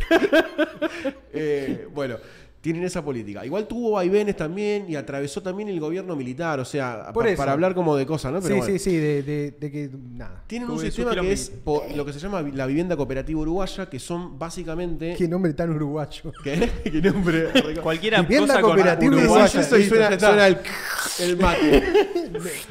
Se me materializó un termo. Bueno, el- lo que tienen es un modelo de, vivienda cooperativa que lo que hace es mezclar a todos los, toda la cadena de, lo- de la producción de una vivienda que puede ser estatal o privada y los mezcla en un proceso de ley, ¿no? Con instrumentos avalados por la ley para construir una vivienda, sortear la vivienda, convertirte en propietario de vivienda y venderla. Ahí va, ahí va. O sea, por ejemplo, me- esto me pareció cuando lo escuché y dije, por favor, lo- copiémoslo. Bueno, los tipos tienen como el inmueble, una vez que lo adquieren de una, en un precio que no es el del mercado inmobiliario, es Claro. un poco más bajo, tiene como un valor que es en una unidad no retribuible. ¿no? Es como un, un token. Sí, ¿no? Es como, sí, sí, sí, esta casa vale 45 como unidades claro, 45 UTR. claro. Entonces lo que pasa es, a medida que el tiempo va avanzando y la economía cambia, el valor de inmobiliario cambia en general, eso se ajusta con porcentajes que están todos estipulados. Y vos no podés vender esa casa en el mercado inmobiliario. O sea, lo tienes que vender dentro de la gente que se inscribe para comprar ese tipo de casas. Que son casas Como un mercado central. Es, es como. Es como No, un digo, mercado- em, Es como un Ponzi No, no, de pero, es, casas. pero es como un con- marketplace, es como un marketplace más Claro. cerrado en vez de ser. eh, Claro. Pero funciona así con el mercado inmobiliario. O sea, con el tradicional. Mezclado en la trama urbana. O sea, hay. Pero Bueno, boludo, sigue habiendo comercio segura- de, de seguramente P2P, digamos. Claro, No- o- exactamente. O, solamente estás obligado a ir al mercado a No, publicar ahí. vos podés comprar. o Esto sea, pasó en Jabo, eh, quiero decir. Claro. Cambiaron el trade persona a persona y lo pusieron todo en un mercado donde buscás. Es más eficiente, pero ojo, se perdió algo también, ¿eh? Se perdió como la. La, La la cap- negociación. la capacidad de estafar. ya no podés cagar No más. no lo No quería- lo quería decir así. Ya no, No, no, cagar pará, gente. pará, pará. La- se perdió, es verdad eso, se perdió la capacidad de estafar, pero. ¿Pero a qué costo? Pero aquí- Tenemos una república. Pero No, pero ¿a qué costo? perdimos. No, Pará. no, pará, perdés, Esperá. perdés libertades, Boludo, eso es a sí. lo que voy. Sí, sí. Boludo, a el voy. esquema, el esquema seguramente vos lo conocés mejor. Viste que ahí en Villa del Parque estaban las viviendas de lo que era el hogar obrero. El hogar obrero, claro. El hogar obrero. El querido Pedro, le mandamos un saludo a Pedro, eh, vive, vive ahí en, Re banco el hogar obrero. ¿no? Boludo, y el hogar obrero era medio eso. Era una cooperativa de vivienda de trabajadores. Obviamente que se fundió cuando Menem confiscó todo lo de. la- ¿Cómo empezó el menemismo? eh? Fundimos tipo a todo. Listo. Con- fuera de joda. De allá, allá, con los Bonex. todo. Con toda la movida de los Bonex, viste, el M1, el M2 que lo neutralizaron para dolarizar. Chao, cogido el hogar obrero. Pero, ¿sabes lo que debe haber sido vivir esos años? Pero lo loco es que desde, No, 19 olvidate, preguntale a Maslatón. desde 1930, 1940, acá hay en, en Cava, más que Boludo. nada, hay procesos de vivienda municipal Claro. eh, que, que lo, lo encaraba el propio Estado. Igual de, de- de lo que dijiste recién, eh, cuando vos decís se adquiere algo a un precio que es menor del mercado, Sí. en principio, ¿a quién le estás comprando? Y eso que es menor del mercado, ¿quién se lo está comiendo? ¿Quién está subsidiado eso? Vos o cómo cuando, es? claro, es en realidad es como que casi casi laburan al costo más Claro. la ganancia de todos los eh, ítems que intervienen en la cadena de valor, ¿no? Por ejemplo, el que vende el lote lo vende y cobra y tiene una ganancia. El Claro, arquitecto bien. que participa cobra, los constructores todos cobran y tienen una ganancia. Pero ese valor no está inflado. Que es lo que suele Que hace el inmobiliario. mercado inmobiliario. Que esto, o sea, está, no La quiero ponerme en contra con el mercado No, inmobiliario. no, no, pero el entiende, te ¿no? paga, por ejemplo, en un barrio O como sea, es- sacás intermediarios. Claro, en Es Villa. eso. No eh, lo inflas. No es que sacás intermediarios, porque incluso muchas de estas unidades se comercializan a través de inmobiliarias, que tienen Claro. una pequeña comisión, pero es sobre el valor del inmueble con estas unidades. Por ejemplo, eh, hoy, hoy por hoy el metro, construir el, ¿cuánto está el metro cuadrado en capital? La construcción. eh, ¿De qué? ¿De qué tipo de tipología? Un... Dame un, eh, un Mirá, edificio. Hagamos eh, ambientes. edificio típico, un Está entre, entre 900 y 1100 met- dólares el metro cuadrado. Claro. 900 y 1100 el Sí, metro cuadrado. sí. ¿A cuánto se vende? en Villa, ¿no? ¿A cuánto se vende el, en Villa Eh, Crespo el metro cuadrado? Depende, todo depende. Depende, depende de qué. ¿A cuánto se vende el metro cuadrado en Villa Crespo? Depende de la zona, pero debe estar entre 1800 y 2500 dólares. ¿Entendés? Entre el pre- costo de producción y el costo de venta hay 700 dólares. Claro. Sí. Bajás vos- ese chunk. Exactamente. Si vos haces una cooperativa, si organizás Sí, una el- cooperativa, el spread. Exactamente, y le bajás el, le bajás el spread y ponele, mm, gana- qué sé yo, le sacás Lo, 300, 400 dólares al metro cuadrado. Lo que tiene de bueno esto es que es la famosa regulación indirecta. ¿no? En vez de vos decir, vos no podés vender más un departamento a 50 mil dólares, lo que haces es poner en el mercado vivienda de 50 mil dólares. Claro. Entonces vos lo que haces es poner una oferta nueva en un mercado y lo que haces es como emparejarlo un poquito. Si vos te querés gastar 75 mil dólares y comprarte ese Vas y te amenity, lo comprás. te lo compras. Ahora, vos tenés la opción como, como pueblo, como persona, Mm. de acceder a esa vivienda que está 20 mil dólares, 15 mil dólares, 10 mil dólares más barata. Y O además sea, es- tienen... funciona en paralelo. digamos. Funciona en paralelo, o sea. Claro, si no, no, no podrías decir que comparás está más barato que el mercado. porque Claro, pues no hay mercado. Claro, exacto. Eh, no- claro, es por eso que vos no podés hacer todas las viviendas con Estado, porque si no, no hay mercado. Claro, no tenés referencia de precio. Claro, entonces. Es- sí. Esa es la parte donde yo tengo un problema. Pero claro, si tenés las dos cosas, no lo veo mal, porque es una opción que compite también, Es, digamos. es que en realidad también compite. Está compitiendo, exactamente. sí, si es competencia, termina siendo positivo. Y claro. además no pasa, como está todo muy reglado y muy normado, eh, con leyes, con quién cobra qué cosa, cuáles son los organismos que intervienen, cuáles son la- las personas, o sea, está toda la cadena de valor armada. No, no existe la posibilidad esta de tal mordió, no se terminaron las viviendas porque de- es, Sí, sí, sí. o sea, vas preso. Es- Le saca no, el factor hay, argentino de. hay- hay a la posibilidad de que eso se convierta. Pero eso es uruguayo. No sé si lo sabes esto, pero me, me surge ahora. Ay, no ¿Qué, estamos qué- drogados. qué pasa si. si bueno, si como que si se hace un monopolio del mercado, ¿no? Como es, es tan bueno que se termina el mercado paralelo y perdés una referencia de precio porque todo pasa a través de ese mercado central. No se pueden transformar en monopolio porque no pueden. Porque no les da la espalda para transformarse en monopolio. No, porque no puede, no puede asumir el costo de producirlo. Claro, exacto. Todas las unidades que necesitaría para hacer un monopolio. Además, es un, vos podés acceder acá con un sistema de pagos en años, convertirte en propietario de eso y después vos disponer del inmueble ese. Pero obviamente vos ya no, no tampoco eh, te favoreces del spread, ¿no? Del, del chunk ese. O sea, claro. vos volvés a vender una unidad para casi mudarte. Si te fue bien, por ahí te mudás a otro tipo, ya estás como Claro. más liberado a acceder a otro tipo de vivienda. Pero tenés la oferta siempre de decir, che, eh, y además lo que tienen es que son buenas.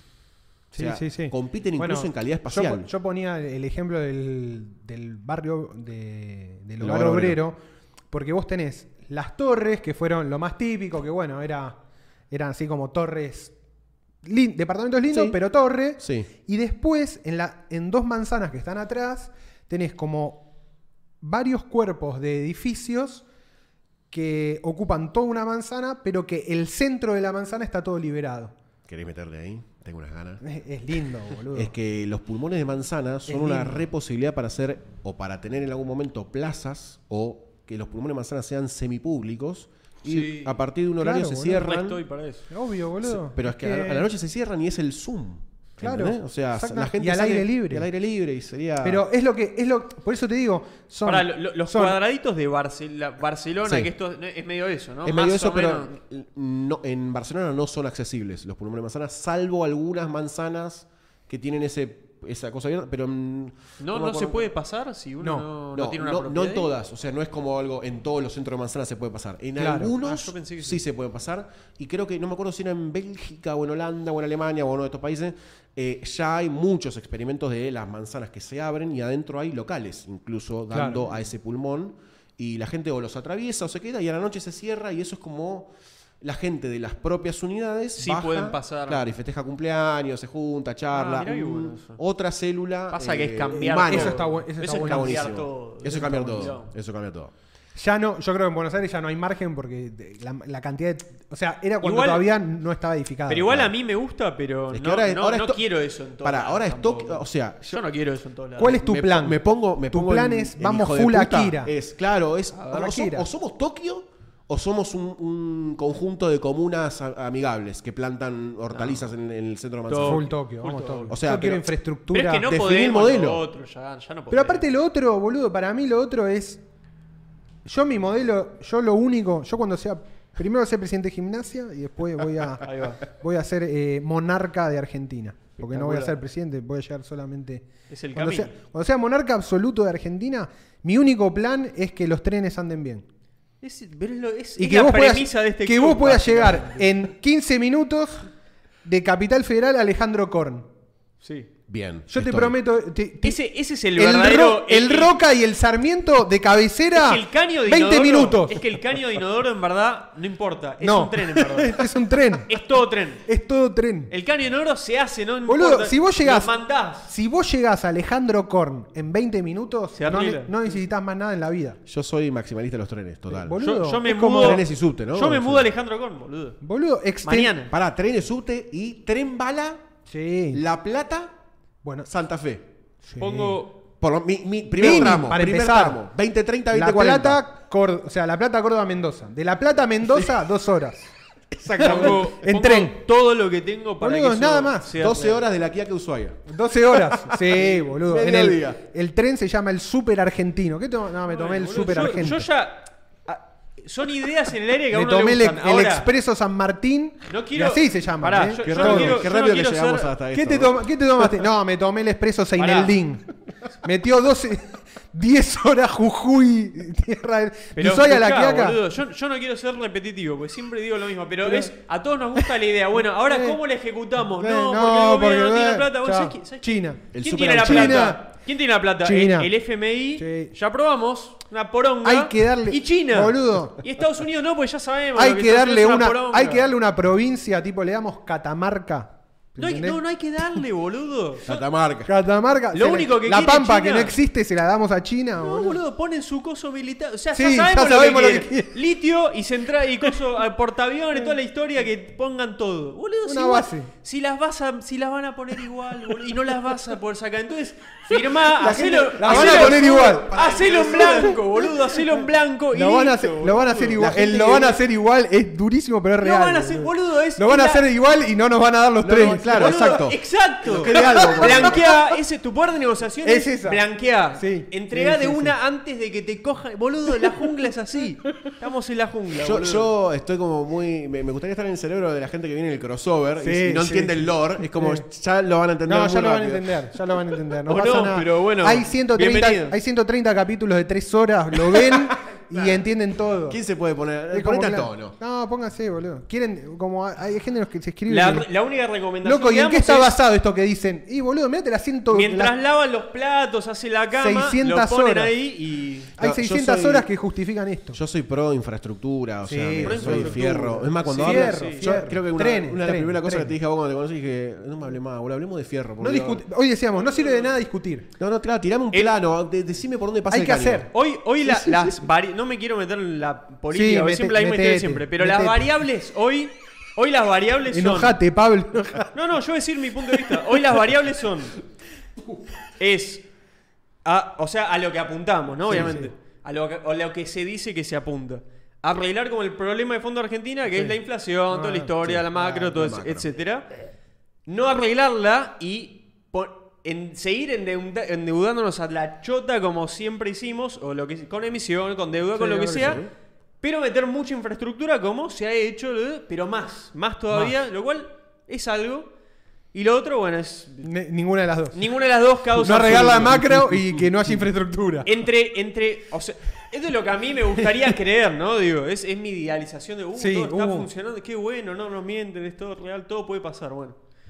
Eh, yo creo que esas dos son buenas. Si logramos que una de esas dos... Sí, es- o arreglar la macro si- claro. o quilombo y trenes. Ahora, arreglar la macro es vamos a nos vamos a hacer pija, vamos a sufrir un montón. Entonces, nada, solo digo piensen, yo no digo una o la otra, yo digo piensen que tienen ganas y lo hacen, yo, yo estoy para las dos. Sí. Que venga lo que tenga que venir, o sea, no, no depende de mí claramente, entonces por eso puedo decirlo. Lo que pasa acá, cuando lo voy a, lo voy a llevar a término. El shortcut es China, de vuelta, ¿no? Como Sí, para, sí, sí, para que no quede lo para no comerse todo tan fuerte. Lo voy a llevar a, a términos arquitectónicos.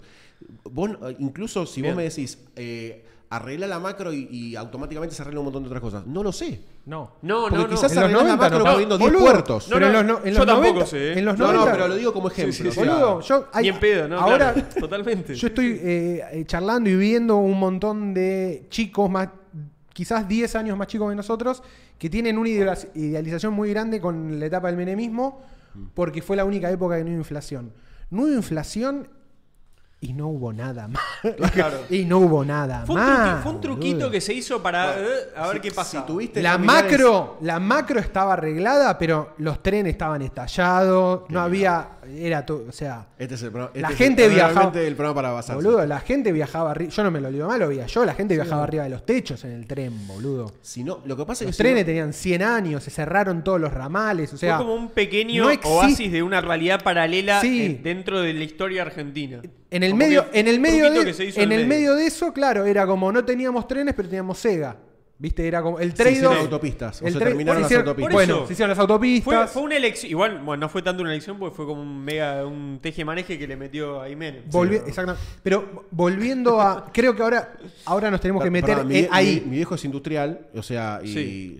A mí me pasa lo mismo cuando veo pibes que son más jóvenes hablando del menemismo como un pequeño lapsus de Sí, sí, sí. idealizando las cuestiones positivas de la macro y de todas Que esas lo cosas. tuvo, lo Es tuvo. como- Y lo que, lo que yo quiz- quizás más banco que van en estos pibes es que podés, podés haber estado en contra o a favor del menemismo, pero lo que no podés negar es que la autoridad ejecutiva que tenía era absoluta. O sea, era un gabinete completamente basado. Claro. Era, vamos a hacer esto, listo, y lo hacían.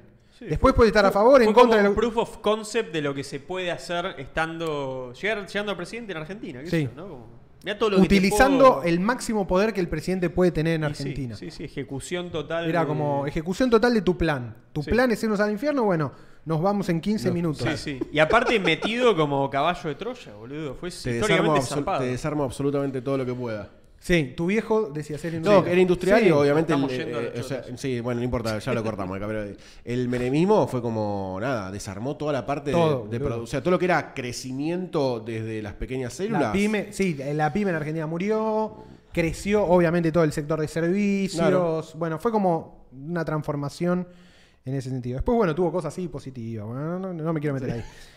Pero eh, eh, otra cosa que me interesa charlar es justamente, decimos, el déficit, digamos, tranviario de Argentina. eh, de alguna manera se suplió con el modelo automotor, ¿no? Sí. Hoy por hoy, vos, vos ves que todo el desplazamiento de capital grande o de clase media es auto-autopista.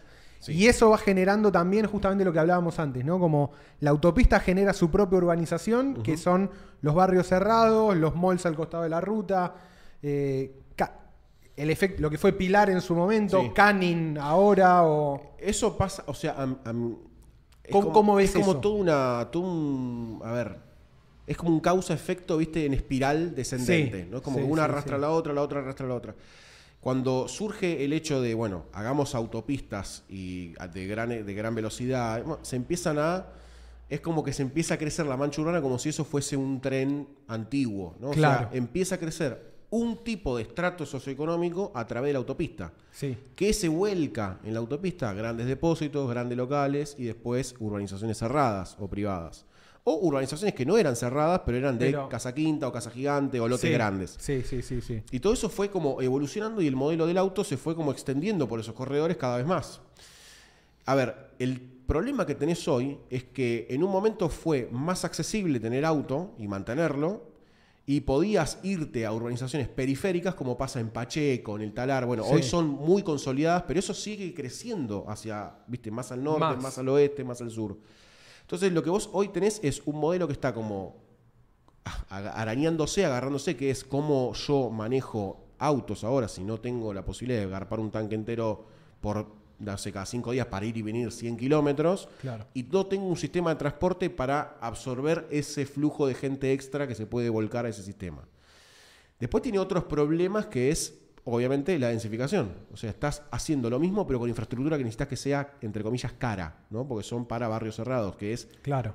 El barrio cerrado es el mismo sistema que un asentamiento, pero con Es una, una toma. Es una toma, pero con. Se, se entiende, ¿no? Porque la mayoría.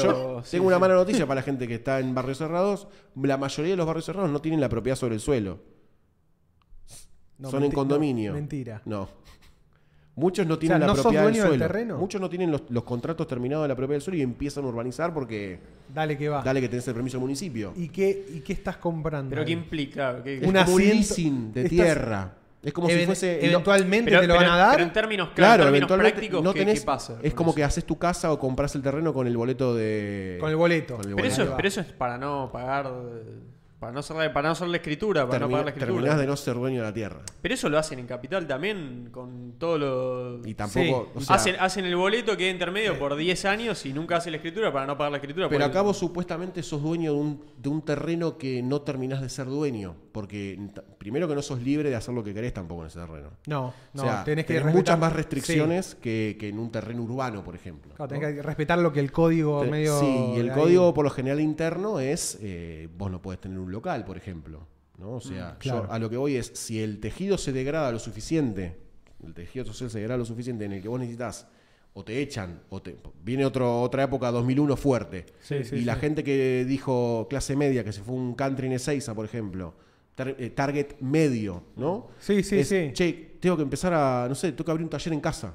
¿No? O sea, vos acá podés abrir un taller en tu casa. Sí, Claro. A la- sí, sí, sí. En un barrio privado no podés. Entonces, Pasa ahí tampoco, te, te abrís un taller y quién te- es como un pueblito. Nadie. No, no tenés ni gente pero eso que es tu casa. nada. pero claro. vos, vos estás apostaste podés, a vivir claro, ahí. podés. O sea, es como Claro, estás. Si vivías en un barrio, abrías la ventana y hacías el kiosco. Claro, boludo. estás a 25 Claro. kilómetros del centro urbano en donde está la actividad, te quedaste sin laburo. Claro. Después vemos si esto es posible o no en alguien que hoy vive en un barrio cerrado. ¿no? Es como un caso hipotético un poco extremo, pero es Mm. para explicar cómo el modelo del auto y de urbanizaciones que están por fuera de esto, de la termo urbana normal, pueden terminar por afectar a la vida de las personas. ¿no? O sea, Mm. las limita en realidad. Ahora después, ¿por qué la gente se va a un barrio privado? Y bueno, ahí empezás otra vez a analizar las variables. ¿no? La principal es inseguridad. Sí. Sí. Y la segunda es la calidad in- del espacio público eh, y de la infraestructura pública. O sea, no tengo parques, no tengo verde. Quieren tener hijos y que caminen corren tranquilos, tranquilos, toda ¿no? esa historia. Entonces ahí tenés como el mismo problema del conflicto de alguien que toma y la propiedad privada. Bueno, tenés un poco lo mismo. Es la gente necesita vivir en las ciudades, ¿no? Porque quieren vivir en las ciudades, porque está su familia cerca, tiene colegios, baja y tenés un kiosco acá a la vuelta, tenés tres bondi, lo que sea. Sí. Pero si el, es el grado de inseguridad en primera instancia o de la calidad de la infraestructura pública es lo suficientemente malo para que esa persona diga, me, Me voy, voy. entonces tenés un problema enorme que no estás atacando. ¿no? Y bueno, después, o sea, no, no estoy para analizar el tema de la inseguridad, ¿no? pero es qué compone la inseguridad y cómo la vas atacando. Una es vivienda. E- es- ese es el, el Claro, ese es el círculo. loop Ese es el loop, ¿viste? Que de yo la a veces- muerte. el- que yo a veces no entiendo. Es uno de los principales eh, agentes de sociabilización es tener una casa. Es, tenés un domicilio, tenés una identidad fiscal, tenés un, un- un vecino, tenés un- Sí. una vereda, tenés, tenés un algo que mantener. O sea, es como. No hay. Y ya esto se viene pensando de 1900, cuando empezó la gran movilización de masas rurales a la ciudad. Claro. Dijeron, ¿cómo resolvemos este problema? Dale vivienda a la gente. Y entonces ya, o sea, dijeron. Claro, lo puedes ir a buscar. o sea, tiene un domicilio, Es le, le lo mandar una, le puedes mandar una carta de documento, lo puedes mandar a buscar a la Siempre policía. lo punitivo, ¿viste? Es que, pero, eh, ni hablar. Pero, es así, o sea, Es le de ser lo una ambulancia. Es el trade-off, Como- ¿no? Como, ¿Cómo claro. decías vigilancia de, ¿cómo, entre los vecinos? ¿Cómo se llama? Control indirecto urbano. Control indirecto urbano. Es un Qué poco buen de eso nombre. también. Sí, es buen- Da es nombre de- también de subsecretaría que puede abrir la reta. indirecto. 1984. Eh, pero con colores, brillantes. Claro, sí, Ya sí, lo sí. veo. Con, No, pero ahí es donde, donde no Corporate Memphis. Donde, donde no termino de entender el, el loop de, bueno, identificamos un problema, pero parte de la solución es esta y no la no, no proponemos nada para, para eso, ¿no? Porque siempre es como, bueno, metamos la gendarmería en el colectivo. ¿Me entendés? Otra- Como, sí. Otra vez. Again. Por una semana y meterle parche, mochila a sí, trabajadores. sí, no tiene sentido. Entonces, No. es como, ¿qué, qué, estás proponiendo? Pensando un poco por fuera de la casa. Yo me emocioné un poco cuando en 2019 dijeron que iba a haber un ministerio de la vivienda acá Sí. y pusieron a, a una Bielsa a laburar ahí que tiene sobrado currículum y al año, creo que nueve meses se fue, ¿viste? Yo, igual creo que no es solo por la inseguridad. Me parece para mí es más como la, la cuestión de la- los barrios privados y los country es más como un rechazo al, al- es como en, en un desacuerdo al estilo de vida de acá, de Buenos Aires o lo que sea. Dicen, no, yo, yo no quiero vivir así. Perfecto. Yo quiero vivir más como, no sé, en Estados Unidos, que es todo en auto y que, viste, voy al shopping y Mm. tengo los locales grandes y mi encuentro con las personas es todo así. Eso, eso está bien. Y eso antes Hay gente como que quiere vivir así Sí, está y- y, perfecto. le tocó nacer acá. A mí en lo personal, no, no, digo, a mí en lo personal no, no me gusta y a mí me encanta la No te ciudad. gusta- ah, ¿te gusta la ciudad? Me a mí me gusta la ciudad, pero en algún punto como que me hice esa reflexión, porque yo era muy de como, no, viste lo country, toda una mierda. eh". A mí tampoco me simpatiza mucho lo que genera, siento que la gente que vive en los countries, va, pues no es lo que siento, conocí, va después a la ciudad y muchas veces los hijos de gente, capaz lo- los padres, ¿no? Pues gente que se fue a vivir, tomó sí. la decisión más consciente. Pero después de una vida ahí, ir a la ciudad es como que te genera como un miedo medio infundado, que es, es medio choto también. Eh, pero también siento que es tiene cierta validez también como...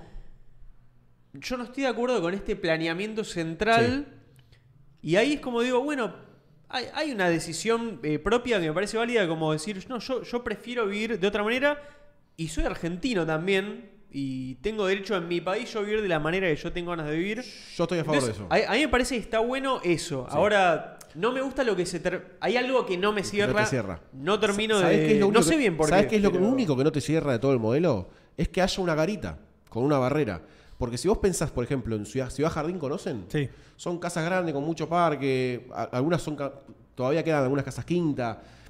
Lo que tiene, o sea, vos podés proponer una urbanización de ese estilo, es decir, con una manzana que en vez de haber 10 parcelas por, por lado, hay 4. Sí, en vez, en vez de construir, que, que no prohíbas construir sobre la medianera. Claro, exacto. Cerco verde. lo Cerco único que tenés que cambiar es la tipología. O sea, ya cuando vos cambiás la tipología, cambia el carácter de la urbanización. Ahora, el único. La tipología es la forma de las casas, cómo se engancha una con otra. Claro, casa o parcela. O sea, Casa o parcela. modificás el tamaño de la parcela. O sea, La la- distancia entre las casas. Exactamente. Claro, eh, exactamente. ¿Dónde está el, el, eh, los retiros? Eh, ¿Cuánto podés construir? ¿No podés construir vivi- eh, vivienda en altura? Bueno, podés construir Sí, hasta tres pisos, lo que sea.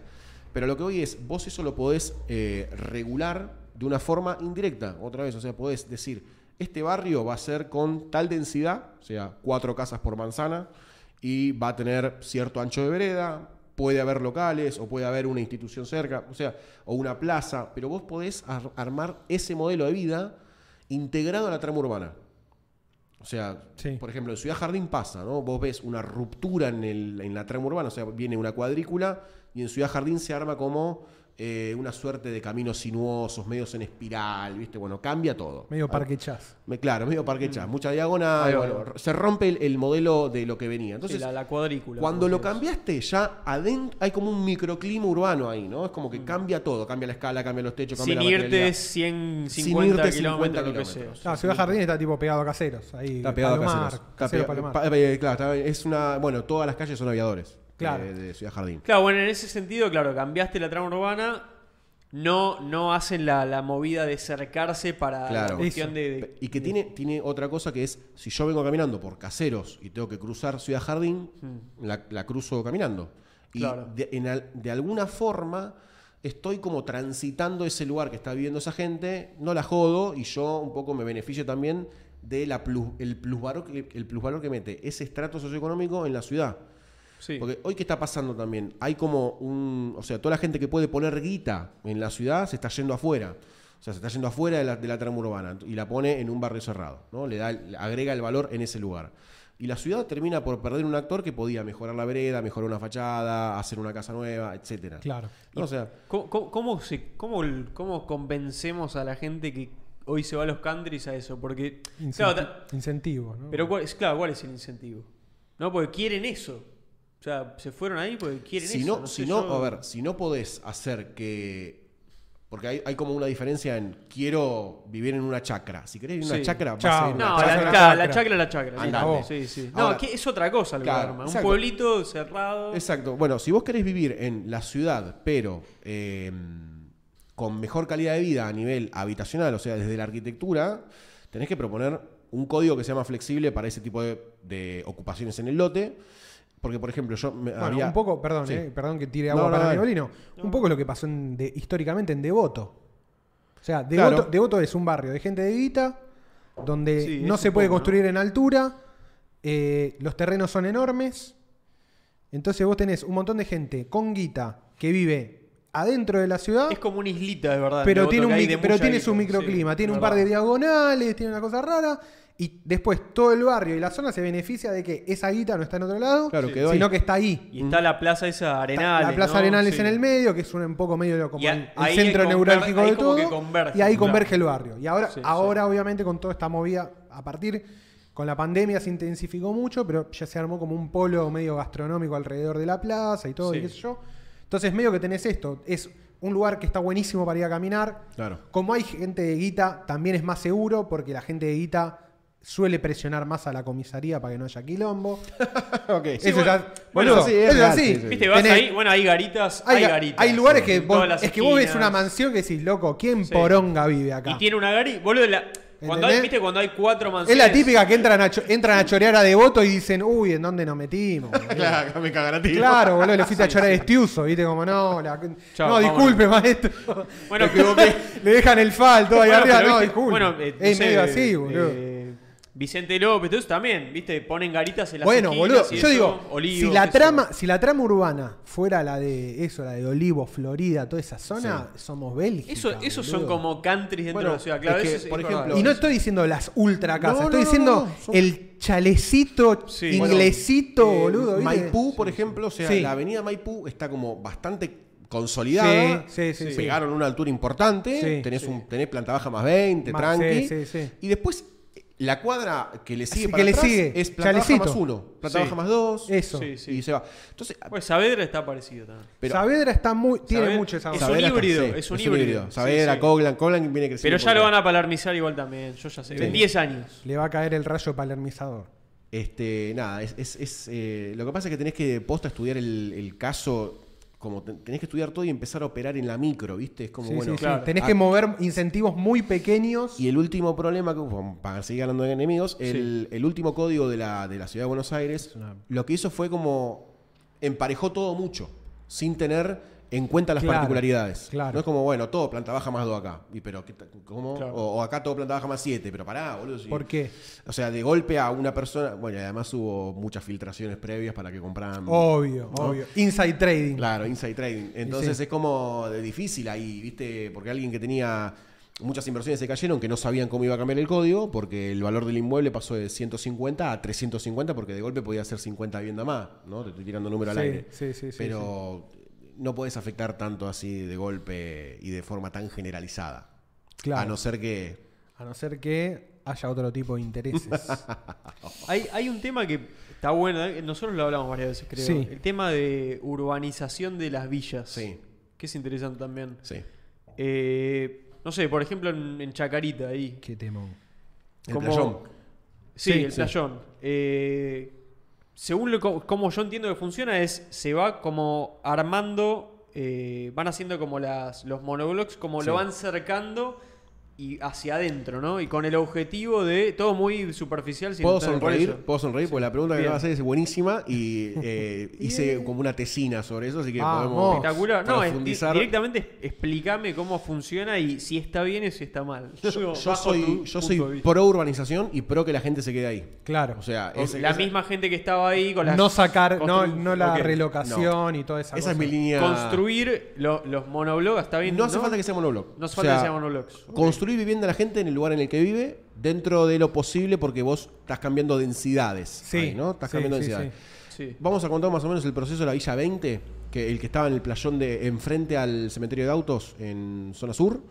¿Lo conocen ese? No. En el Jumbo. no. Bueno, es un eh, que precisamente empezó con una toma de Sí. ese predio para decir, che, necesitamos que haya viviendas. Y bueno, esa toma fue muy violenta. Bueno, fue como nada, Bardo. un bardo total. Y a, pa- a partir de ahí dijeron, bueno, vamos a solucionar. Eso es un. Voy a tirar como una flora al gobierno de la ciudad porque ese- eso, eso estuvo bastante bien Boludo, hecho. el de Chacarita está, Está muy bien. una locura. Está muy bien. Bueno, Sí. Esas viviendas, están- bueno, las de este, las del barrio 20 también están muy bien. Muy y vos decís, che, pará. O sea, yo me, me- Yo me sea, mudo. Yo me Las que mudo. están tipo en Puerto Madero, eso Sí, eh, el Rodrigo Rodrigo Bueno. Sí, es el. Rodrigo Bueno son también. casi iguales, ¿no? Sí, Son la parecidos. misma- Es la misma metodología de construcción. Vos tenés Chacarita, barrio Rodrigo Bueno, que está ahí en Retiro, ¿no? ¿Retiro? Sí, sí, sí. O Costanera, ¿no? me Sí, es costanera. Costanera. Sí, llegás Y- caminando. Y después tenés el barrio 20, que es el Papa Francisco. Va. Escuchá, Eh, boludo, sí. pará. Y bueno, no, habla, habla de eso. Eh, El barrio 20 era, un- lo- ellos le dicen, o sea, urbanísticamente, a lo que es la villa le dicen el macizo, ¿no? Porque básicamente Es- Es una sí, cosa es impenetrable. es impenetrable. Entonces lo que tienen que hacer, muy de a poco, lo que fueron haciendo fue implementar. Primero hicieron un censo, por eso datos. Claro, data, ¿Quién Primero carajo datos. vive acá? ¿Quién Sí. vive? ¿Cuánta, ¿Cuánta gente, gente vive? vive? ¿Cuántas familias? ¿En qué Edad. estado? ¿Están enfermos? ¿Tienen enfermedades crónicas? ¿Hay discapacitados? Todo. Todo, todo. Con ese dato lo que hacen es ir a relevar todas las viviendas. ¿Por qué? Porque tienen que empezar a ver por dónde. Primero, pasar calles. Sí, eso es lo más jodido. ¿no? Terminar de unir un lado de la ciudad con el otro.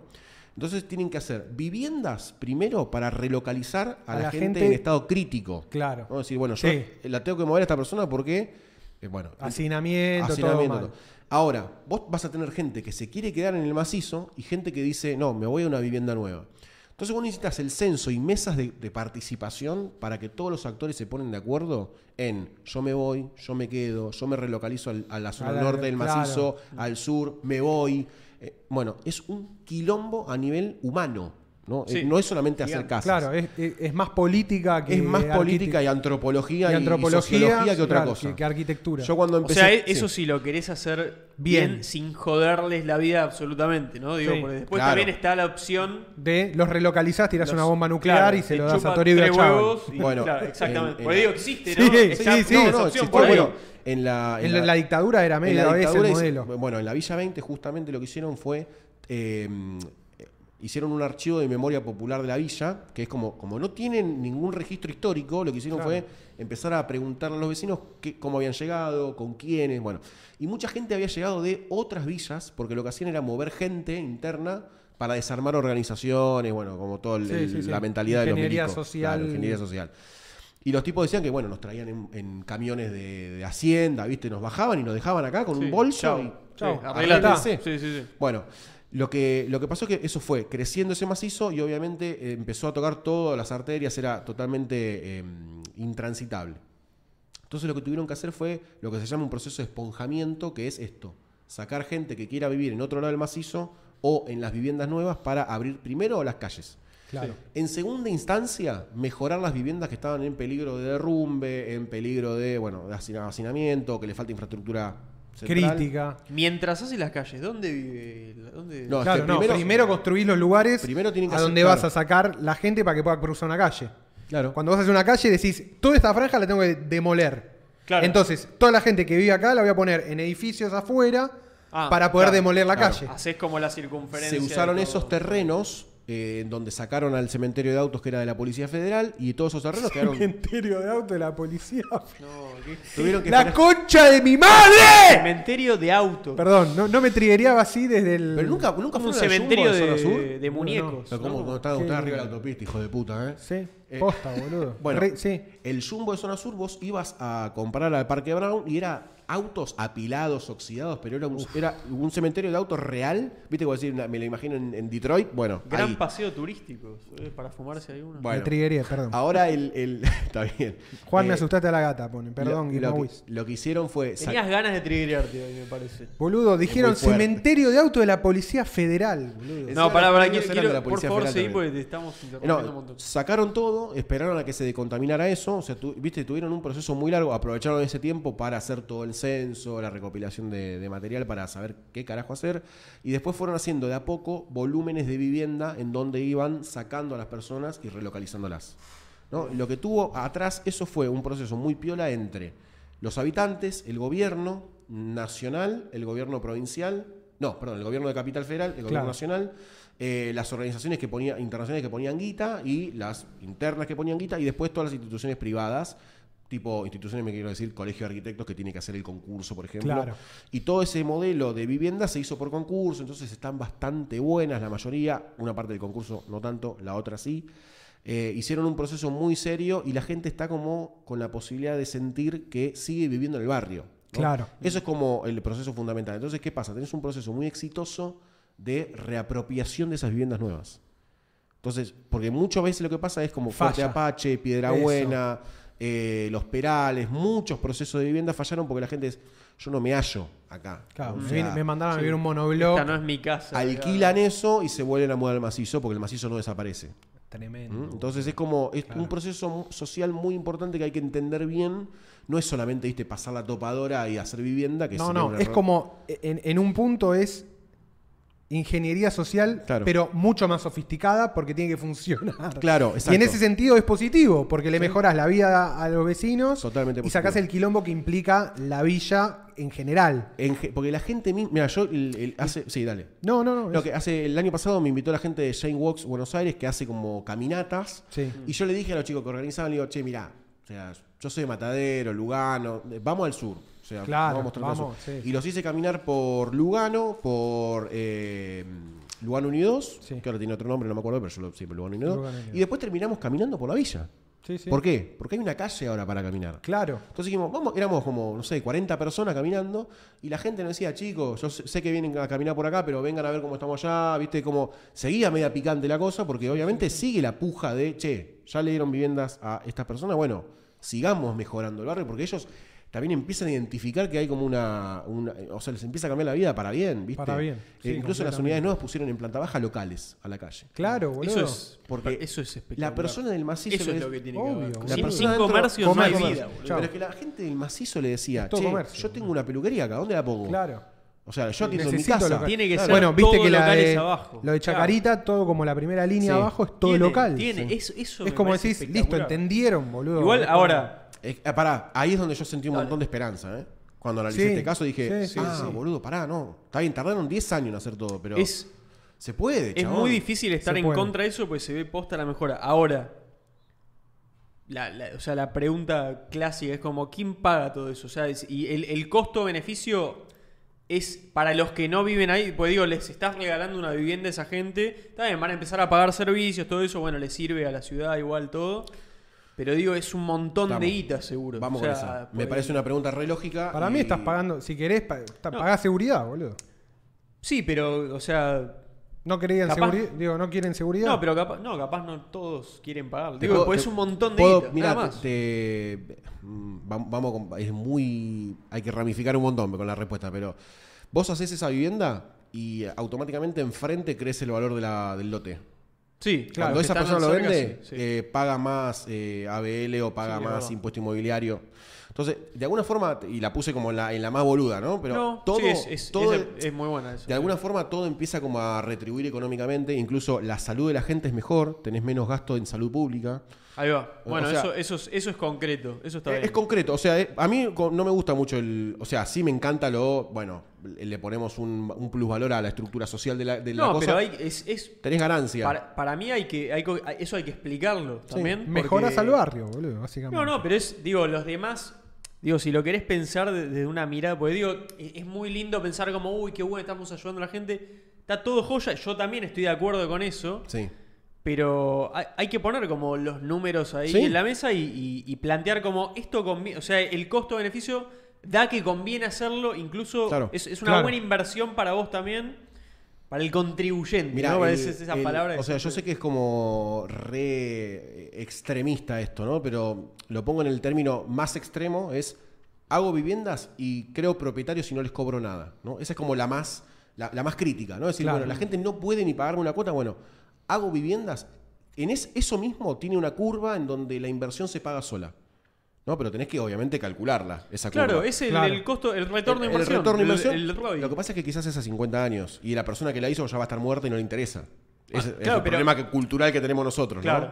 ¿no? Eh, No, como- bueno, pero la gente igual trabaja para, para el futuro de sus hijos, ¿no? Se supone. Sí, se supone. Se supone que es Supone. para, la- para que la sociedad crezca, etc. Ponele. Se Bueno, supone. Pero igualmente lo que, lo que vos decís es como central a la hora de incluso buscar apoyos políticos para hacerlo, ¿no? Eh, decir, bueno, con esta intervención ganamos acá, ganamos acá, ganamos acá, ganamos acá. O sea, un montón de beneficios que algunos son económicos, otros son sociales, otros son de salud, otros son de espacio público. O sea, pero vos tenés que vender bien esa idea para. Claro. O sea, yo soy maximalista de viviendas y urbanización. No, Claro, no- sí, sí, sí. o Sí, sea, sí.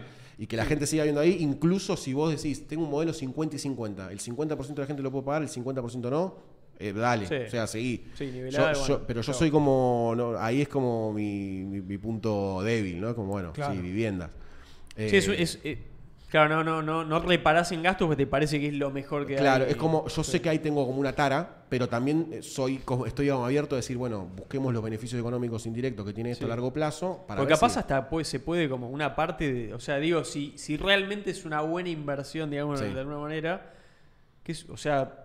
Puede- no, no necesariamente tiene que ser todo con plata pública, ¿no? Digo, yo No, digo, no, pues toda la claro, es la hacer- discusión del momento. Puedes hacer un fideicomiso No, para o sea, gente que, Por eso lo pongo que también. Quiere comprar una segunda propiedad y en realidad se lo Bueno, alquila a Sí, gente. sacás, que- sacás tipo un bono de. Bueno, no pero mira, en, en, Aust- en- en Austria, en Francia, en Suecia, ni hablar, o en todos los nórdicos, ¿no? Pero para ir un poquito más al, al sur, España incluso, tienen proyectos de vivienda social a los cuales pueden acceder gente que está muy complicada o gente que quiere esa vivienda. Sí, o sea, vos claro, podés claro. tranquilamente decir, che, quiero comprar esa Bueno, vivienda porque está buena. el- en su momento, el ¿cómo se llamaba? El- la concha de la lora. El programa, de, el programa de vivienda, boludo, grande. ¿Procrear? Me salía el Reprocan, el Procrear. El Reprocan. Ese es Fonavi. otro. Ese. El Fonavi. Bueno, el Procrear un poco era eso, boludo, porque era Claro. vivienda pública, pero para, y accedía casi toda gente de clase media. Sí, el Procrear tuvo un recontra problema eh, a nivel, a ver, logístico institucional, o sea, quiénes hacían las habilitaciones y quiénes hacían los desembolsos. Claro, muy bueno, complicado. muy, muy burocrático. Pero sí hubo como algunos, en algunos segmentos funcionó muy bien Claro. para, hace- para empezar a hacer la casa. claro. ¿no? Es como, eh, realmente el Procrear es como uno de los, o sea, si bien lo puedes dividir en periodos, Sí. eh, fue como una de, los- de las políticas de créditos más importantes de los últimos años. O sea, Claro. Y funcionó. Pero bueno, ahora ya está como medio... No, no, ahora está, No, hay que está hacer muerto. otro, hay No, que hay que hacer hacerlo, otro. digo, hay que hacerlo bien. Claro. Aprender de lo bueno. Boludo, y hacer otro el, mejor. Chau. de- no sé si lo viste, pero es una también, que es vivienda pública, pero me parece un barrio que quedó hermoso, que es el que está atrás de la cancha Huracán. Eh, no sé cuál es. Uy, boludo. El de Beretervide, no. Pues no sé cómo se llama. Eh, Está literalmente, es como la, A ver la si cancha, sabe alguien ahí que lo diga, la cancha ¿no? Huracán, hay una callecita que te Sí. mandás y caes a un barrio que es barrio público. Parece jodida, pero parece la, la nueva Detroit de Robocop, ¿viste? Pero porque tiene como en la, en la- tiene como entrada y salida por dos lados, Sí. tiene el me- todo el medio del, Abierto. del barrio es abierto, es parque, altura máxima de tres pisos y tiene como jardines de infantes. Procrear Estación Buenos Aires. Ese, Procrear Estación Buenos Ahí Aires.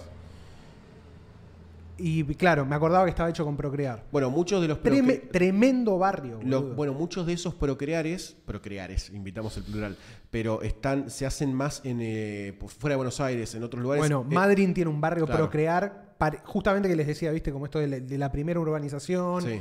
que había funcionado, qué sé yo, tiene un barrio Procrear de la concha de la lora, también todo nuevo, tipo todo nuevo, todo nada, qué sé yo, eh, y súper exitoso también, como con Eh, vivienda bastante de mucha calidad. Bueno, hay, hay otro que se llama, eh, es en Baigorria, que es un procrear, eh, que es una tira larga de ladrillo, además está muy bien hecho. Pero el- yo estuve en un congreso que en donde estuvo el arquitecto que explicó cómo hacía eso. Sí. eh, y básicamente me de- decía que agarró como el procrear, como con todas las limitaciones que tenía económicas, e igual pudo hacer eso. Claro. Entonces, ¿Viste cuando vos decís que, che, ¿qué- la guita qué onda? Bueno, no, podés hacer cosas buenísimas con poca guita, pero necesitas un poquito de, ¿viste? De, Hay de pensarlo bien. Claro, sí. Sí, o sea, no quiero decir que necesitan un poco de arquitectura, pero esto es arquitectura para boludos hoy, así que... Hoy es arquitectura para, full arquitectura para boludos. Yo soy el primer el boludo, título, por ¿no? eso lo puse pri- pri- principalmente para mí. Eh, Para- claro, nosotros somos los boludos. nosotros acá. somos los boludos, exactamente. No, le- Igual estamos, no estamos otros. en, una- en un puchero de, de conceptos hermosos. Es que esto es lo, esto es lo que esto es lo que logramos, esto es lo que logra el, el, A ver, el sostener un estudio. poquito más el, El talismán. ladrillo. Es lo que es el ladrillito. Está cargado ese además, ¿eh? viene, viene ¿Por con qué mucha caricia. diferen- diferencia tipológica entre ladrillo hueco o el ladrillo clásico? Ladrillo hueco Ok. 18 centavos. El ladrillo hueco dice, ¿Qué querés saber? Contame más. este como que es más barato. ¿Por qué? ¿Por qué? A ver. Ah, ¿qué pasa? ¿Por Sí. qué el, el ladrillo hueco reemplazó o al ladrillo, ¿cómo se llama el otro? Macizo. Macizo, macizo. Sí, manpuesto si querés. Parece un video de. YouTube tipo que tiene 200k views. ¿Por qué el ladrillo me han puesto? Pero lo tiene No, que a ver. explicar un, un europeo. Esto es, esto es así. Lamentablemente, Sí. esto reemplazó al macizo, pero porque lo reemplazó mal.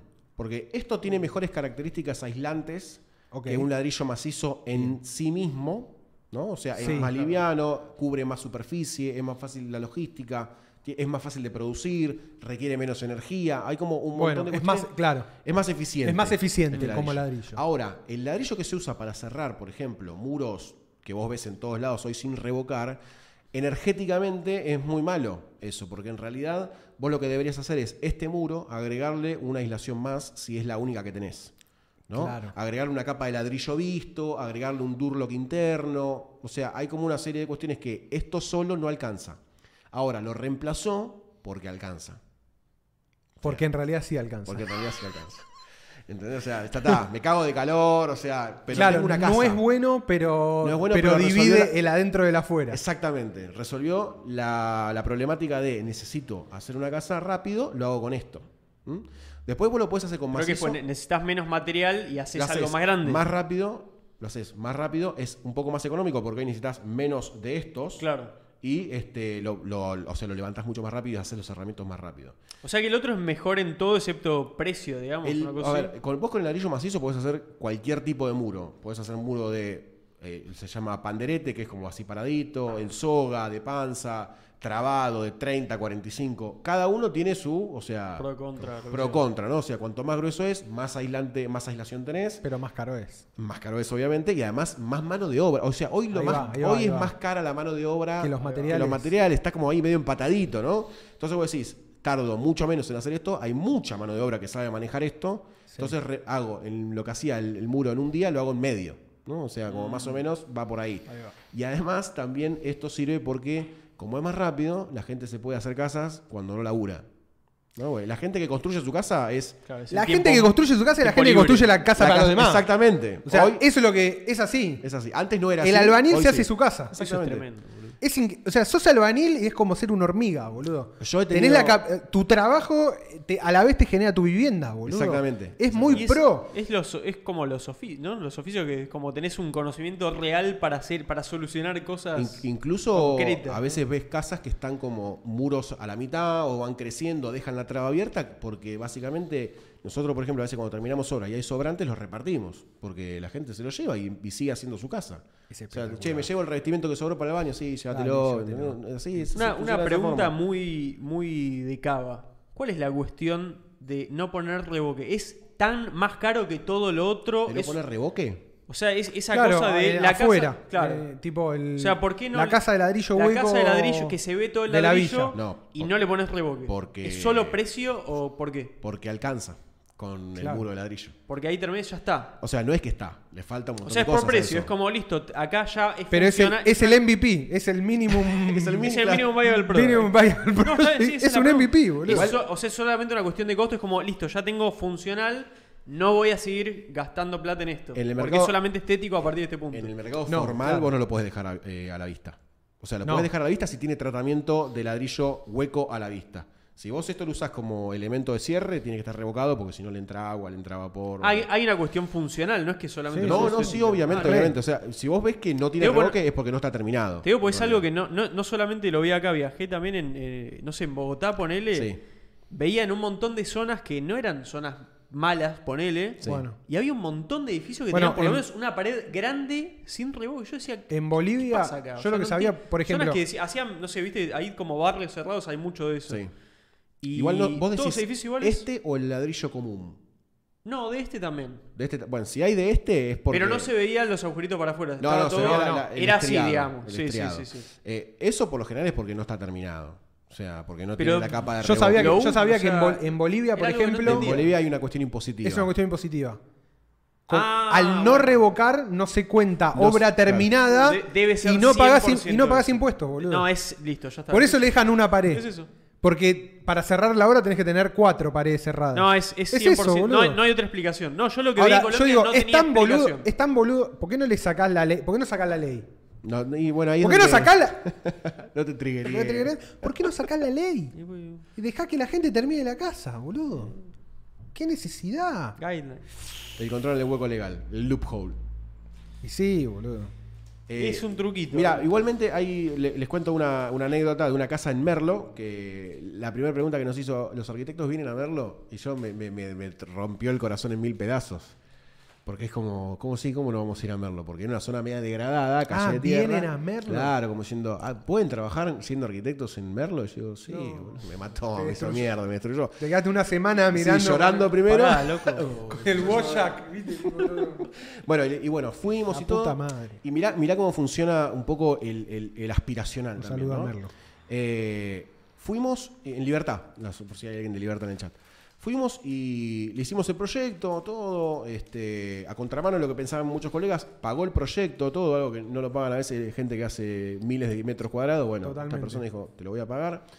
Y mm, nosotros le llevamos una propuesta que tenía ladrillo visto común, obviamente, a la vista, y tirantes de pino, o sea, usábamos los materiales que usualmente se usan como de forma no terminada, pero terminado. ¿no? O sea, hicimos estructura de pino a la vista, techo de, de- techo de chapa, pero con enclave arquitectónica. Claro, como ¿No? diciendo, mira, esto Bien lo armado. puedo. Claro, o sea, Vos subiste un par de veces cosas Sí. así que están haciendo tipo ahora en Bélgica, como Claro. no sé, extensiones que decís, parece que no, pero, Pero, sí. Exactamente. Pero es todo mano eso, ¿eh? Es todo mano. Es todo mano. Y, y cuando lo vieron, cuando le mostramos el proyecto, como que hubo un momento de. Ah, no, pará. ¿Por qué yo quería poner Tarquini acá? Si mi vecino tiene, tiene esto a la vista y Carlos, que es el que vive a la esquina, que hace techo de pino, maneja pino. bien. ¿Por qué voy a hacer Durlock? Entonces hubo como tú un, un momento de, como de epifanía en la reunión donde ves que se puede hacer una casa digna con las cosas que usamos acá. O sea, no hace falta que la aspiracional sea la casa de country. ¿no? De- Claro, sí, sí, sí. de- el, el modelo ese de Miami horrible. Exacto. Entonces era, bueno, y terminó entrando la idea y básicamente van a hacer como una- un proyecto en etapas con ladrillo hueco, ladrillo común y pino. O Igual sea, pobre, pobre el está- no es feo el, El tarquín es un elemento excelente. Está bueno. Noble, el tarquini, es pero, noble para noble. exterior. pero no lo podés usar para todo. Yo no, es lo todo recom- no lo recomiendo para interior. Yo tenía un hijo Es de para- puta que me no. había puesto Tarquini. No, para interior. Todo rugoso, no no limpiar nada. no sabés lo que era limpiar esa- El día que tuve que pintar fue como, no, ¿qué- ¿Cómo le ¿quién puso un Tarquini en el en interior? interior? Y bueno, Eh, bueno, pero. Constructor, eh, obviamente el constructor, ¿no? Con, ahí, ahí, ¿no? Le- Y sobre un tacho.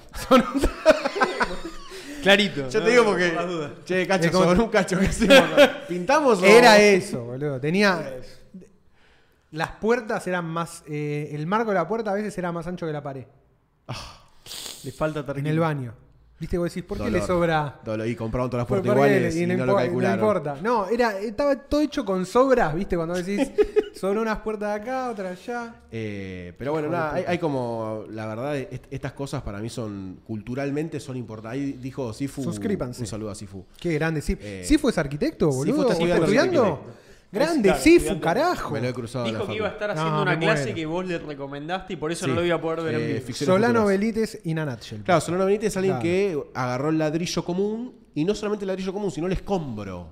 El Apa. escombro. O sea, dijo, che, estamos demoliendo, ¿qué hacemos con esto? Sí, Tiramos sí, al río. como hay que hacer cosas con la basura, Y- ese, y ese em- concepto. Empezó a hacer hormigón de escombro.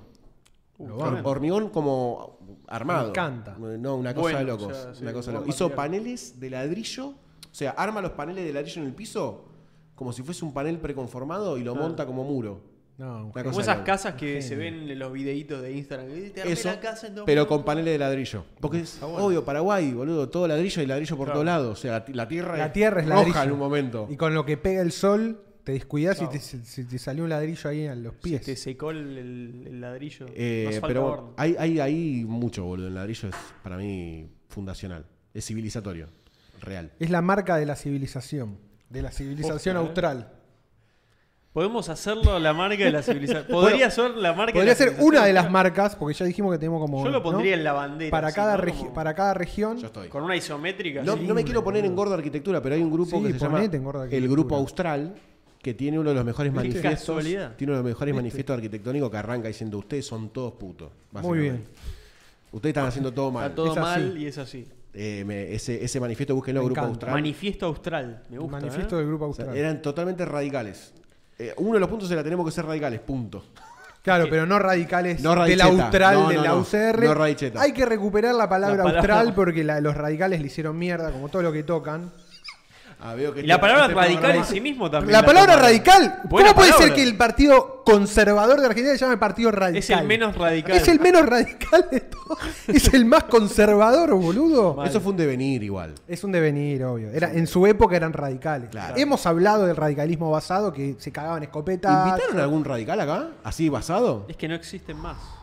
No quedan El único que conozco que está cerca de estar basado es Santi, eh, Rodríguez Rey.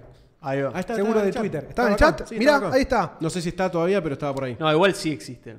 Sí, Absolutamente. sí. Si lo Bueno, estamos viendo Santi- ahora que existen. Santi, justamente, bueno, Santi es uno. eh, aparte habla, eh, es, es muy inteligente Santi porque vos le decís, eh, Alfonsín, y el chabón te lleva tipo a alvear. Y yo de alvear no soy un choto. y Bueno, te empieza pero- a decir, No, pero, son figuras. obvio, boludo, y te dice, históricas. no, boludo, Alvear era el más importante hasta 1982. Alberto es radical. Eh, es- eso- Alberto tiene una eso cosita ahí. eh, Eso es lo que les gusta creer, boludo. Yo lo siento mucho. Olvídate. ¿no? Pero- Eh, entonces te dice, no, bueno, Alvear y te muestra, y te dice, claro, toda la política de vivienda de Alvear y que esto y que los trenes, y lo que, bueno, y te caga, ¿viste? Como, Sí. Eh, te cae. eh, te caga, ¿viste? Al final, al final terminaba Sí, votando a yo, no- la verdad, me- no sé, me chupa No un pasa huevo, nada, está todo bien, me chupa un huevo todo. No todo, pasa nada, loco. todo legacy, pre- todo prefiero- legacy brands. Prefiero, claro, son Legacy Brands, boludo. Yo quiero pensar en la nueva civilización austral del ladrillo, boludo. Me chupa un huevo.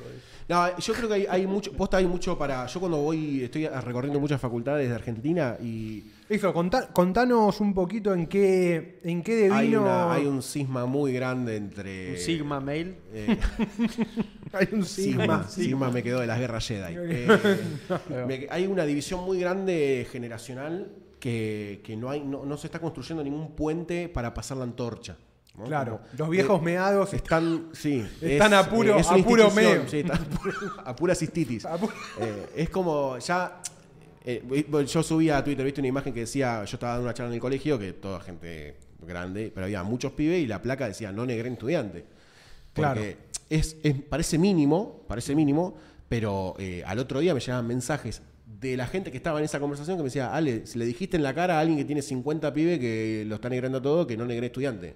Y era como, ¿cómo puede ser que no tengamos un poco más de organización para esto y estemos tan eh, voy a usar una mala palabra, pero es como despolitizados, pero en el buen sentido, ¿no? Es como Claro. búsqueda de voluntades, de propósito. Sí, política, política no partidaria, sino política de organización de Exacto. horizontal. Exacto, La política buena. La política buena. La que garpa, Eh, digamos. yo cuando voy a la facultad, por lo general siempre me quedo hablando con los grupos, con los centros estudiantes, Claro. un poco, todos, con todos, Sí, sí, sí, por más sí, que sean franja morada, peronista, Sí, no importa orientación. no importa. Y por lo general, lo que noto es que hay como unas ganas de bajar más una bandera partidaria Claro. que la primera representación del cuerpo estudiantil con las necesidades que tiene para adentro y para afuera. No, no son todos, no estoy generalizando, pero es como necesita haber como un abroquelamiento para decir, Sí. loco, hay cosas que no van más. Onda, está, me sacás la fotocopiadora, listo, no me importa. Sí, o sea, sí, pero esto te lo tengo que decir igual. ¿no? Es como, ahí donde me parece que tiene que haber un trabajo un poco más transversal en todas las facultades, por lo menos de arquitectura, para, para tratar de dar como ese salto. Y esto no quiere decir Una mesa de diálogo. una mesa, una mesa, de hay- enlace. Hay que armar una mesa de diálogo. Una mesa.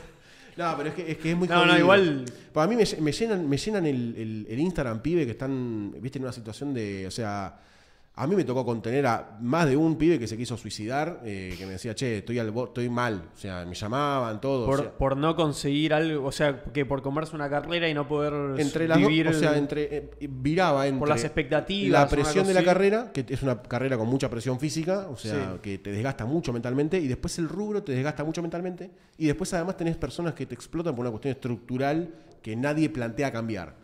Entonces hay como una, un tema de salud mental que está como muy, muy, muy tirado, Tapado, claro. Incluso hay un dale, no seas trolo. Claro, no seas Como- puto. no seas ¿Cómo, puto. cómo no vas a laburar cinco años gratis para Jorge Poronga Grande? Eh, pero porque es lo que. Chupa, seguí chupando, pibe. yo a digo porque calculo que es lo que hay, ¿no? Digo, como no hay solución, es como, bueno, dale, no seas troll. Pero claro, no hay una solución. No, claro, lo que pasa es que no, no se, no, se, no, no se abre el canal a reconocer primero el problema, porque reconocer el problema es, ah, nos estamos mandando una cagada nosotros. Nosotros.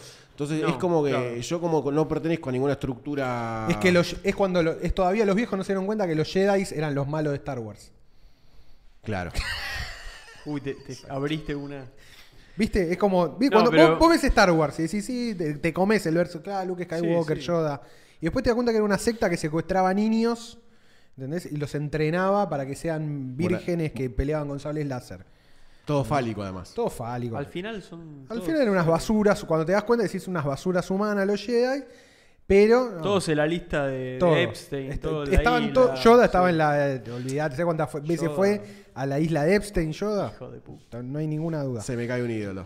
Se me cae Mal, un ídolo. boludo. Pero Y te- un poco te- es eso. sal- un poco es eso. Como, no, cute. bueno, siempre el problema está afuera, qué sé yo. Pero, ¿qué, qué es lo que.? O sea, se tiene que poner de acuerdo las distintas eh, Se tiene que se- políticas se para tiene- acordar cosas. Se tiene que transparentar, a ver, se ¿Qué es tiene un- que transparentar un problema primero, eh, de forma institucional, no que hay, por ejemplo, Creo que es un sindicato. No yendo sé si es más un concreto. sindicato, no sé si es un sindicato porque es una profesión colegiada, o sea, de alguna forma el colegio debería estar como atrás de estos temas, eh, un poco más activamente.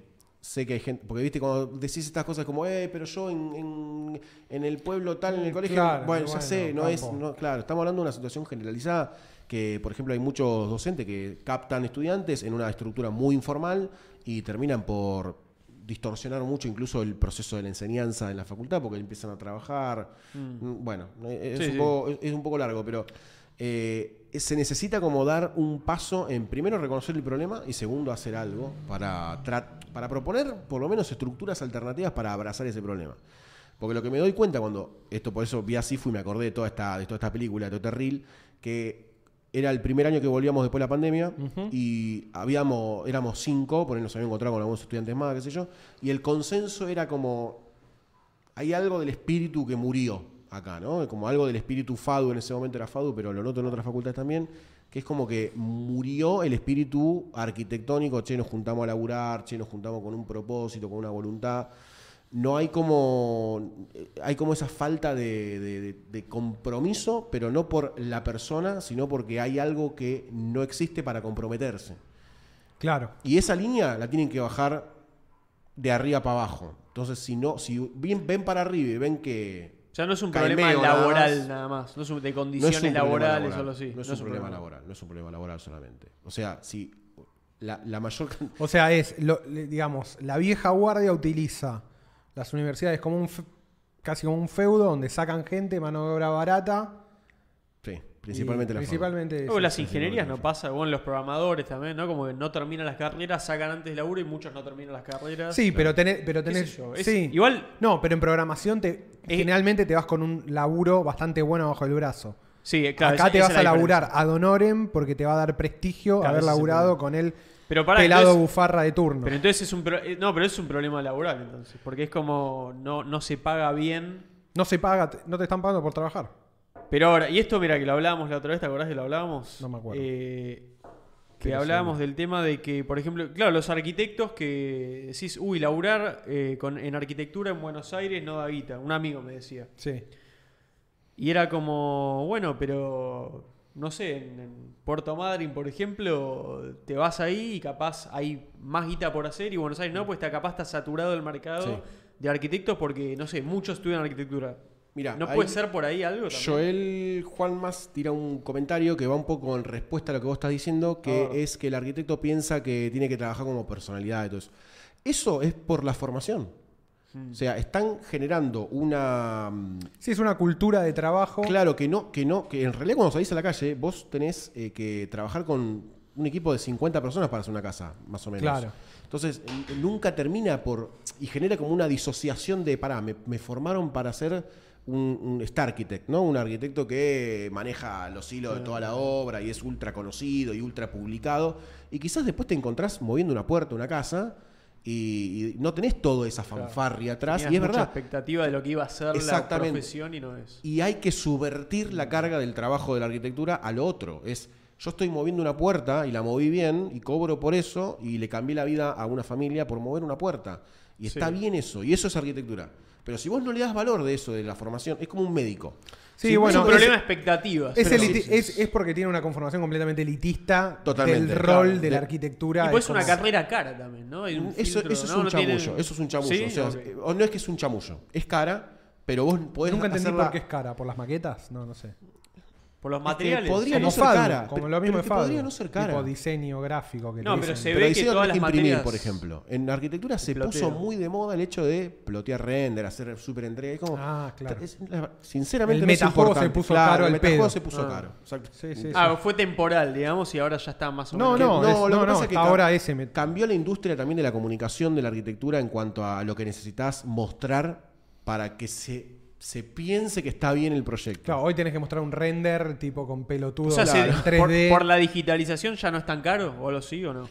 Esto es lo que hablamos antes de que al final eh, industrializar esto hizo que las viviendas no sean accesibles. Bueno, al final tenemos un montón de medios de producción digitales y estamos imprimiendo 40 kilómetros de sábana Claro. a 100 lucas por entrega, cuando en realidad, No, para que, para que sí. lo veas un rato, claro, no tiene no sentido. tiene sentido. Últimamente están proyectando, ¿no? Eso me parece como algo positivo. Ahí Compran un proyecto entre todo. Claro, Claro, Claro, y lo muestran.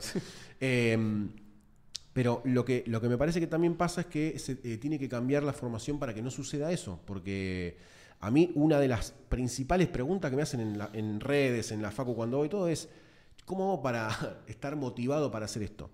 Si vos pensás que lo que haces en la mínima, trazar una línea, tirar un planito, cambiarle la vida a alguien porque le pusiste bien una ventana, no, no te parece suficiente, eh, ahí estás jugado. Porque nunca vas a estar Claro, como tenés, tenés motivado un a nada problema de expectativas vos, muy grande. Pero esa, esa expectativa la construyen. obvio. Esa sí, expectativa la sí, construyen. sí, sí. Claro, no, no es la culpa Bueno, de pero es los lo, chicos es lo mismo que pasa, que es- en filosofía pasaba de otra manera, que es no sos promedio 10 y no estás recibido a los 23 años, dedicate a otra cosa. Claro.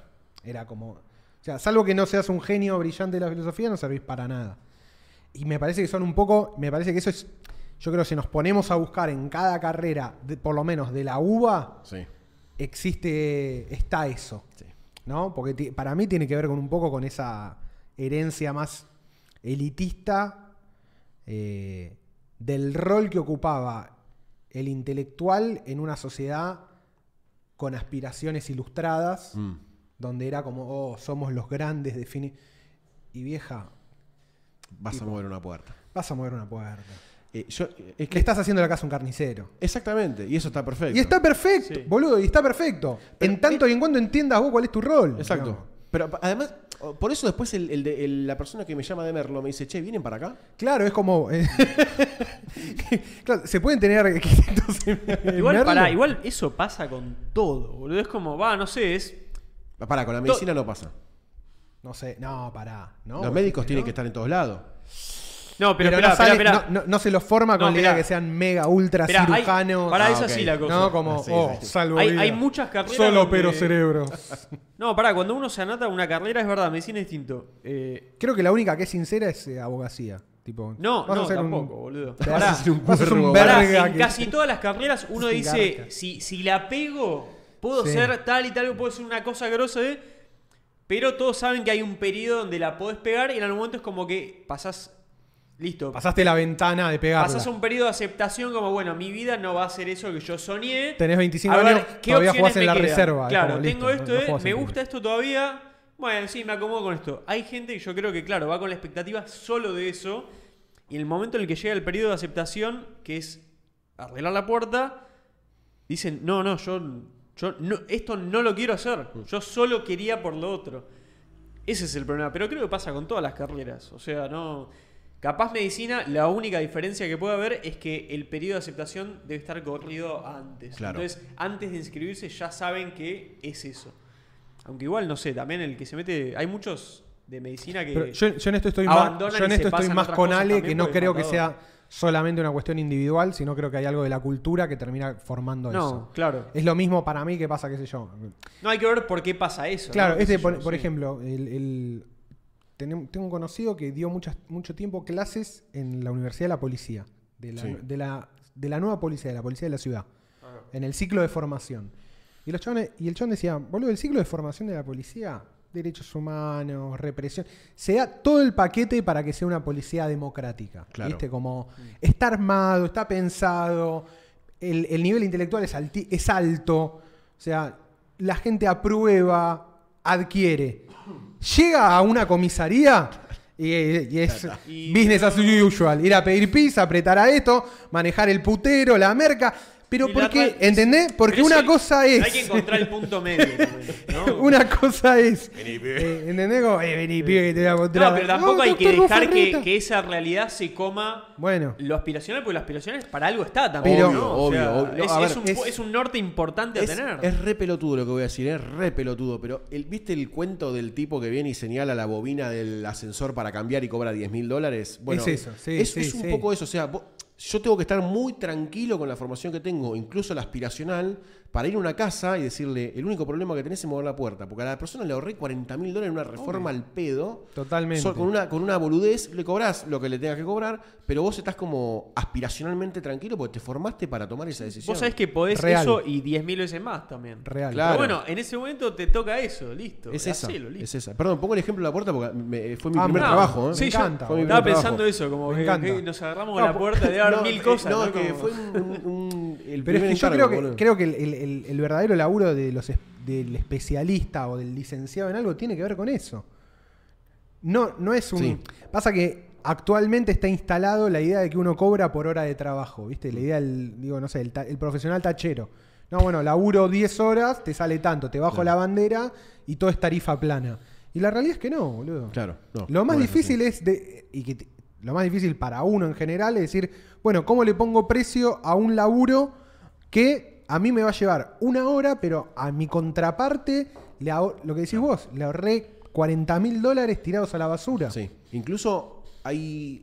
La arquitectura tiene un problema muy grande de no reconocer a todas las ramas de lo que conforma al pensamiento arquitectónico como arquitectura. Claro. Para mucho arquitecto, en filosofía debe pasar algo parecido. Sí, sí, sí. Para mucho arquitecto, la única forma de decir hago arquitectura es construir edificios. ¿No? Es Perfecto. que haya un edificio hecho.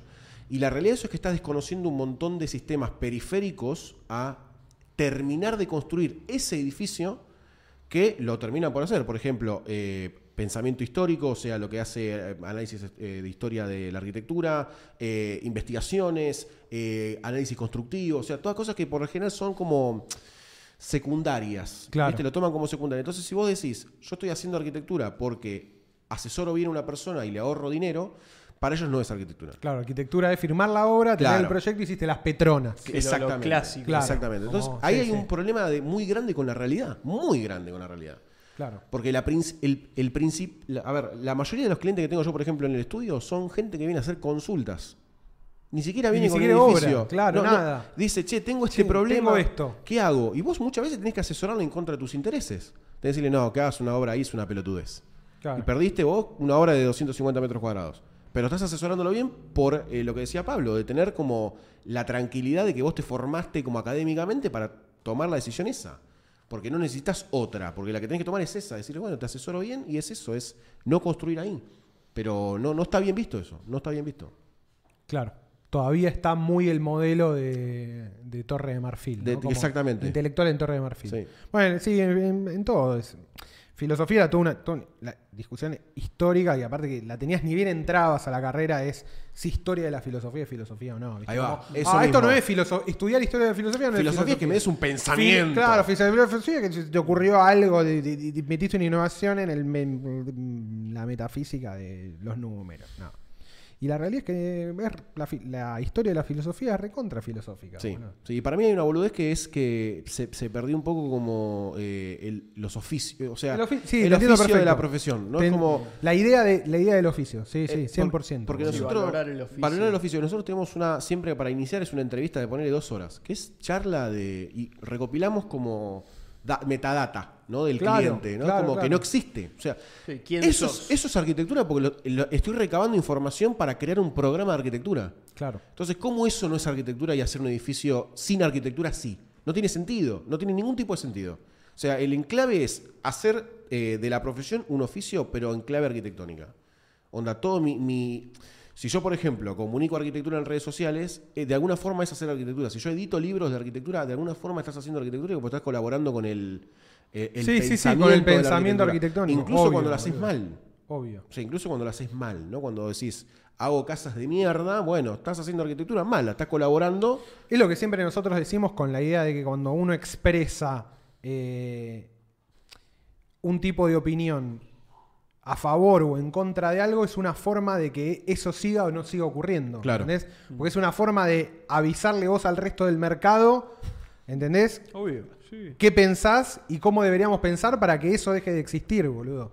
O sea, es, es- es data, no hay nada mejor que tener más información, boludo, para todo. Crear información y operar el mercado de la información Sí, sí, es muy influyente en un montón de sentidos, boludo. Es que esa es como. El mercado de la arquitectura. Es la Sí. influencia en realidad. Esa es la Es la influencia. influencia. Sí, sí. Exactamente. Pero la, verdad, la verdadera influencia.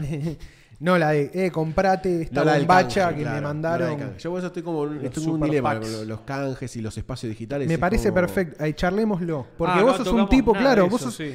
Ya estamos promediando cuándo? Dos horas quince. Pero Bueno, este tema creo que da vamos- para una hora más. Da para una hora más. Pero vamos a, a- a- a no atosigarlo, Ale. No, yo no, yo tengo, no tengo problema. Eh, No, por lo único que lo pienso es para que no nos cierre el lugar de ir a morfar. Claro, sí. yo No, pensando pero hable- hable- hablemos Mi pensamiento de eso, ¿no? gordo. ¿O no? Pero podemos hablar, pero quiero que hablemos, sí. Eh, vos sos un chabón que tiene, claro, hiciste como un desarrollo muy brutal Sí. a nivel redes sociales y comunicación de lo que vos haces. Eh, en el medio, algo que siempre hablamos más offline, no online, o sea, no a la vista y más a la vista, eso genera un montón de cosas y también está muy atado a la propia evolución de las redes sociales como tales. Sí. Eh, a las propias dinámicas, a los propios metajuegos. Es algo que hablamos mucho nosotros en privado porque también es algo que te genera mucha saturación a vos. Sí, sí. Eh, hubo dos quiebres grandes, así como en, en la, en- en la tarea. Un momento yo lo disfrutaba plenamente. Plenamente. Plenamente, que es cuando no, ah, no se tra- había transformado en un trabajo. O sea, Claro. No había beta de trabajo. La etapa es de la inocencia, ¿no? La etapa de la inocencia, la etapa de- de, Uy, la gente se copa. Claro, la gente se copa, me encanta que se cope, copémonos todos juntos. Eso Claro. a mí me encanta, sigue pasando igual, ¿eh? me encanta, pero hay una, un aspecto de, yo me, me fui dando cuenta con el tiempo, para no usar una palabra, es- pero a veces parezco de un aspecto de, de algún espectro de neurodivergencia compartiendo cosas de arquitecturas. Bienvenido. Bienvenido al a club. to- todos sabemos que en el club estamos en alguna parte del espectro. Del espectro, sí, ¿no? Ok, sí, sí, Perfecto, sí, me sí. encanta que nos reconozcamos Sí, ahí. sí, sí. Eh, entonces, cuando me di cuenta que tenía que normar eso para que suceda otra cosa, di- eh, me en- entré en un conflicto Claro. muy grande. eh, que al día de hoy estoy tratando como de con amigos, incluso creo que ahí está Pablo por ahí por el chat, estoy como tratando de laburar para saber qué es lo que quiero hacer y al mismo tiempo qué es lo que puedo hacer. ¿no? Totalmente. Porque yo como querer quiero hacer un montón de cosas, pero poder hoy puedo Pocas. pocas. Y el otro quiebre, o sea, uno es interno y el otro es externo. Yo creo que con- cuando aparece. mm, Sí. No querés hacer ese trade-off de hacerte más normie, digamos, por, por no quiero, no Perfecto. Para tengo una ganar más piel. público. Tengo una cuestión de piel con eso. Tengo una cuestión de piel con Sos un gordo Virgo y querés morir gordo Virgo. Bien. I will die on this banca- hill. bancamos mucho eso, ¿eh? Sé que algo de eso tiene que Ca- cambiar igual. No. No, no, No, no, de hecho no. no. De hecho no. Tiene que cambiar para. Eso no quiere decir que va Ah, a cambiar. No, no, no, ¿No? tiene. No, acá, acá no creemos eso. No. 100 por- nosotros, nuestra opinión es, el que te lo dice, ese es el traidor. el que te dice, no, Ale, vos tenés que ser menos autista para... No, no. Está ya A ese, en la vida. ese se Sí. sorteó. Así- Ese es el traidor. Ay, Dios. No, para mí no es el traidor, es, No, es- no, es que no. lo entendió. No lo entendió. Digo, para ser más- más amable, La ¿no? mayoría de la gente que, que- Te diría casi el 100% de la gente que me sigue es como que está alineada. Sí, sí. Está sí, alineada. sí. Y yo, yo reconozco un- que eso fue como un filtro de calidad muy grande. Claro. Eh, Viste cuando yo te hablo a veces de las cosas que uno publica en TikTok que se viralizan, que Sí, la calidad del, del like, la calidad del comentario, bueno, yo entiendo que a lo largo del tiempo hay como una decantación, una, un filtrado. Esto no quiere decir que sean malos no, intelectuales, no, Claro, intele- no- no sí, quiere sí. decir. Quiere decir que está alineado con tu eh, Contenido. línea editorial. Sí, ¿no? sí, Es como, sí. Está como subido a ese, la entiende al toque. El lore, ¿no? El lore. El lore, Es, sí, sí. es importante eso. Es que Para vos es clave. Para vos que sos el que está ejecutando la acción en sí. Sí, porque además te Porque ahorras si un montón de- Sacás algo en redes o lo que sea, Sí, ¿no? sí, Es- sí. Si alguien no se monta rápidamente a eso, es No o porque, andar. claro, no va a andar. Sí, es como sí, ya estamos fuera. En el primer minuto del tweet sabés hasta dónde, hasta dónde va a llegar. Lo tuiteaste. Muy loco eso. De hecho, los primeros 15 segundos. Más o menos. Tuvo 5 RT, listo, esto explota. Yo desconfío mucho. Un like, igual, no pasa boludo, nada. Porque es como... Eh, No, es 100%. no, pero así. digo, ¿por qué es así? ¿Entendés? O sea, es. Por- no sé porque por es- qué. eh, pero no sé por qué, pero es así. No sé si es que es mejor algo que no. No digo que no es me- no estoy diciendo que es mejor. Yo estoy no, diciendo es, es, es- funciona. es- claro, es otra cosa. O sea, es son- una ley ahí que no, Mirá, no yo tengo- conocemos porque están. Boludo, pero código, es no sé. ci- 100% No de sé los si tweets. solamente que está bueno el tweet. No, no sé qué es, pero no, por ejemplo. puede, puede ser el tweet más el tweet más pelotudo del Sí. mundo. ¿Puedo empezar con Sí, eso? El otro día posteé lo de las pirámides. eh, No, que- el de las pirámides, boludo. Eh, un que- meme tipo. Pero fue como. un meme cringe. Normie conspiranoico. claro. Normie, sí, sí. Y tuvo 190. Es el tweet más likeado. 10 millones de visualizaciones. No hay, no hay por qué. No hay por qué, no hay ningún tipo de por qué. No hay. Eso a mí me cansó. Sí. Claro. Eso a mí me Claro, te agotó. O sea, la- no, no lo puedo no, no lo puedo controlar. el- A mí me pasó que yo descubrí que el truco para romper Twitter era como decir algo sin lo más neutral posible. Mm. Me pasó con el- mi tweet más likeado histórico, que igual después lo borré y todo. ¿El de los argentinos festejan? No, no, el de los argentinos estuvo. Ese recontra funcionó. No, era una era, era un, un tweet citado además. Era uno, eran los nenes chinos. Ah, sí. ¿Te acordás que se Lo van a pasaban la conquistar. pelota? Que picaban Le toda la perfección. Estamos al, estamos al horno. Solo eso. Tuvo 300.000 RT, boludo. En ese momento no se me el alcance. Ese mes tuve, creo que, 16 millones de impresiones, boludo. Tipo un delirio. Dije, ah, no, esto No, no, pero igual- esto no sirve para nada. Pero, tiene pero sentido. pará, ¿qué ganancia real te da? Es depende del objetivo que vos tengas en, Mirá, en la red. cero. ¿no? Eso yo lo tengo estudiado. Se- te, da, Eh, te da los boosts de que te mete 500 o 1000 personas no- por ahí. No de- metes, o sea, no ganas gente que se va a acordar de vos No, y, claro. y va, te Cero. va a reconocer por algo. Cero. Va a reconocer tu, tu forma de escribir, una marca tuya que No, estás intentando mirá. incorporar. A lo sumo ganás Nada. seguidores. Yo Y hay algunos que no Ganás- ganás ninguno. No, no hay ninguno que No, eso no ganas tanto. Por claro, lo sí. general, yo lo que trato de hacer con eso es, eh, ¿viste cuando le das el medicamento al gato que le pone la píldora dentro Sí. del queso? Bueno, yo lo que trato de hacer cuando algo veo que se va a empezar a descontrolar es abajo empiezo a meter las, las red pill de arquitectura. Claro. Claro. Empe- empiezo sí. a mandar otros hilos. Las em- flechas. Empiezo Las a mandarlo flechas. a otro lado que es el que me interesa. Entonces ahí fidelizo. fidelizo. Ahí es donde filtro también. Claro. ¿no? Es como, bueno, la gente que vino por el meme de las pirámides, like y se va. Sí. Pero la gente que quiere seguir leyendo, abajo le metiste un poco de historia, algún otro hilito. Entonces Sí. dice, ah, bueno, acá pasa otra cosa y me quedo. Uno, sí, sí. Eh, es como. eh, Y a mí eso me causó, impre- principalmente con TikTok, yo ni me quiero meter, eh, porque es como. eh, Me va, me va a fisurar la cabeza. Me va a fisurar la cabeza. Pero es que. es- yo Están todos yo creo- yo lo- yo creo que nosotros tenés- que somos yo creo que tenés que entrar a kingpins de TikTok están todos fronterizados. ¿eh? Es como vos tenés que saber que es un No, no- público. No, No, sabés, es- en, TikTok, en TikTok te irían muy bien. sabés lo que es. Cuando, Eso es lo. Eso lo- eso yo, lo igual, yo igual entiendo tu punto de vista. cuando es completamente válido. Sí. JKW09882224 dice ¿Quién Tenés es que, este pelotudo? tenés que aprender a, a amar la bomba. Ese es el problema. You have to learn to, to love the bomb. Nosotros No, amamos la bomba. No, nosotros, nosotros tenemos una relación muy de. de- Cuando aparece user Cuando nos- 4583 y nos dice, ustedes son una basura de personas, nosotros hemos, hemos encontrado. Sí, es como no- a mí nos me da, me da como me energiza el día. Nos eso. da poder- Pero de ver- no, es que, no es que yo me inventé que No. me, para, me quiero sentir. No, no, No, me no. pasa de verdad. Nos da, po- nos da poder haber roto. Sí, sí, no entiendo. Al user Al- 4882. Sí. Sí. No, no, haber roto TikTok. La cantidad de spam que le Sí, sí, meto. sí, es tipo, increíble. TikTok es fascinante. Es, es, eh, eso lo, lo valoro mucho, ¿no? porque me parece como una actividad. Además, le re funciona. Sí, boludo. Porque Pero- igualmente llegó mucha gente por eso. Montón acá. La- nos está llegando. Bueno, últimamente dijimos algo de TikTok, creo que el episodio pasado, y pusieron como 5 o 6 comentarios. Sí, yo también llegué por TikTok. Yo sé. Ahí va. En la juntada vino ya el primero. Éramos. En la juntada vinieron casi 40 personas, de 38 por ahí en un momento. Y ya uno era TikTok, o sea, ya para tener un porcentaje. Le pusimos Geta Loser Sí, 48808. claro. hay, hay un Raúl es el, 092 es el principio de 414, esto. 15. Ya tenemos 74.000 en TikTok. Lo que nosotros decimos, bueno, después eso, como que los números tampoco reflejan al instante la realidad, o sea, No, tampoco no. es importante. No, no. Igual, a, a mí hay algo. eh, a ver. Pero, pero es más de lo que sí. uno quiere. Lo último. Sí, sí, dale, Eh, Yo creo que es más de lo que.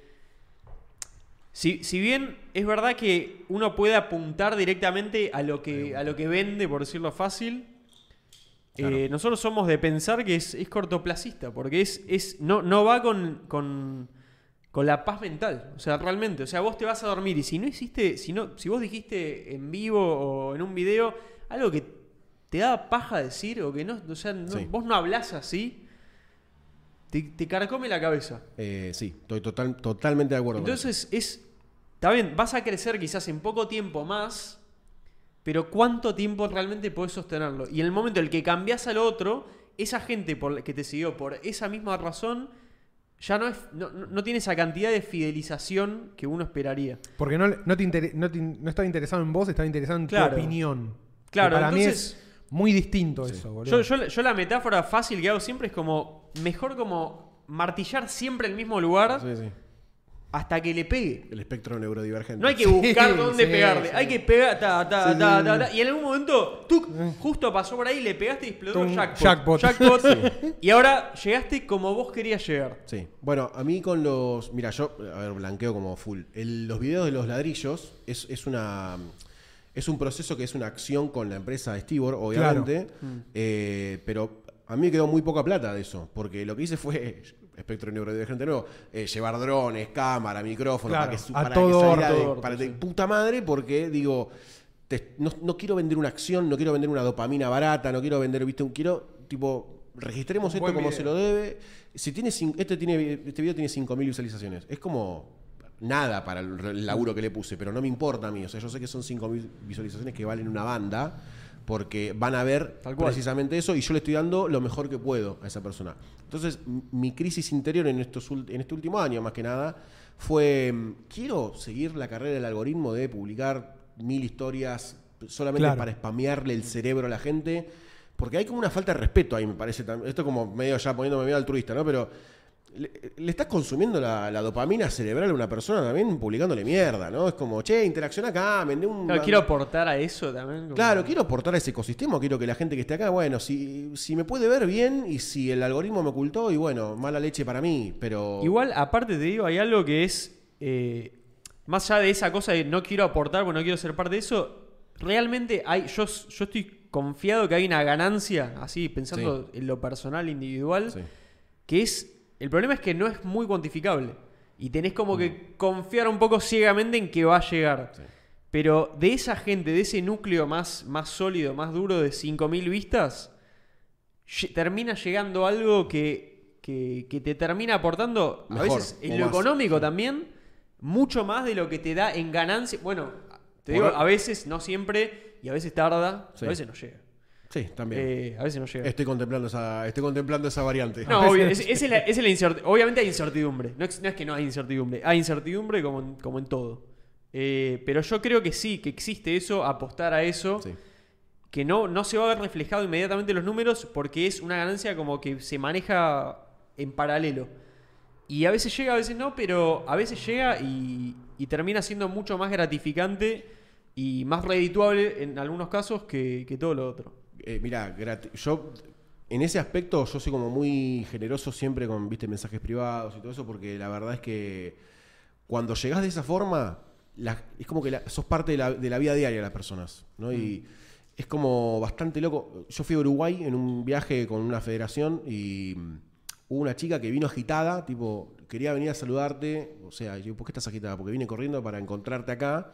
Yo, viste, en ese momento es como que te abstraes y decís, no es una locura esto, o sea, Corrió para. claro, para, corrió para cruzarme, para, decirme algo que había vivido con el padre a través de un stream, ¿viste? Y yo digo, ah, no, estamos. este, o sea, Es hay gente atrás de. Claro, Sí, es importante como. No son NPCs. Claro, no son todo, todo números nada más. Es como atrás hay gente y si vos realmente te preocupás porque.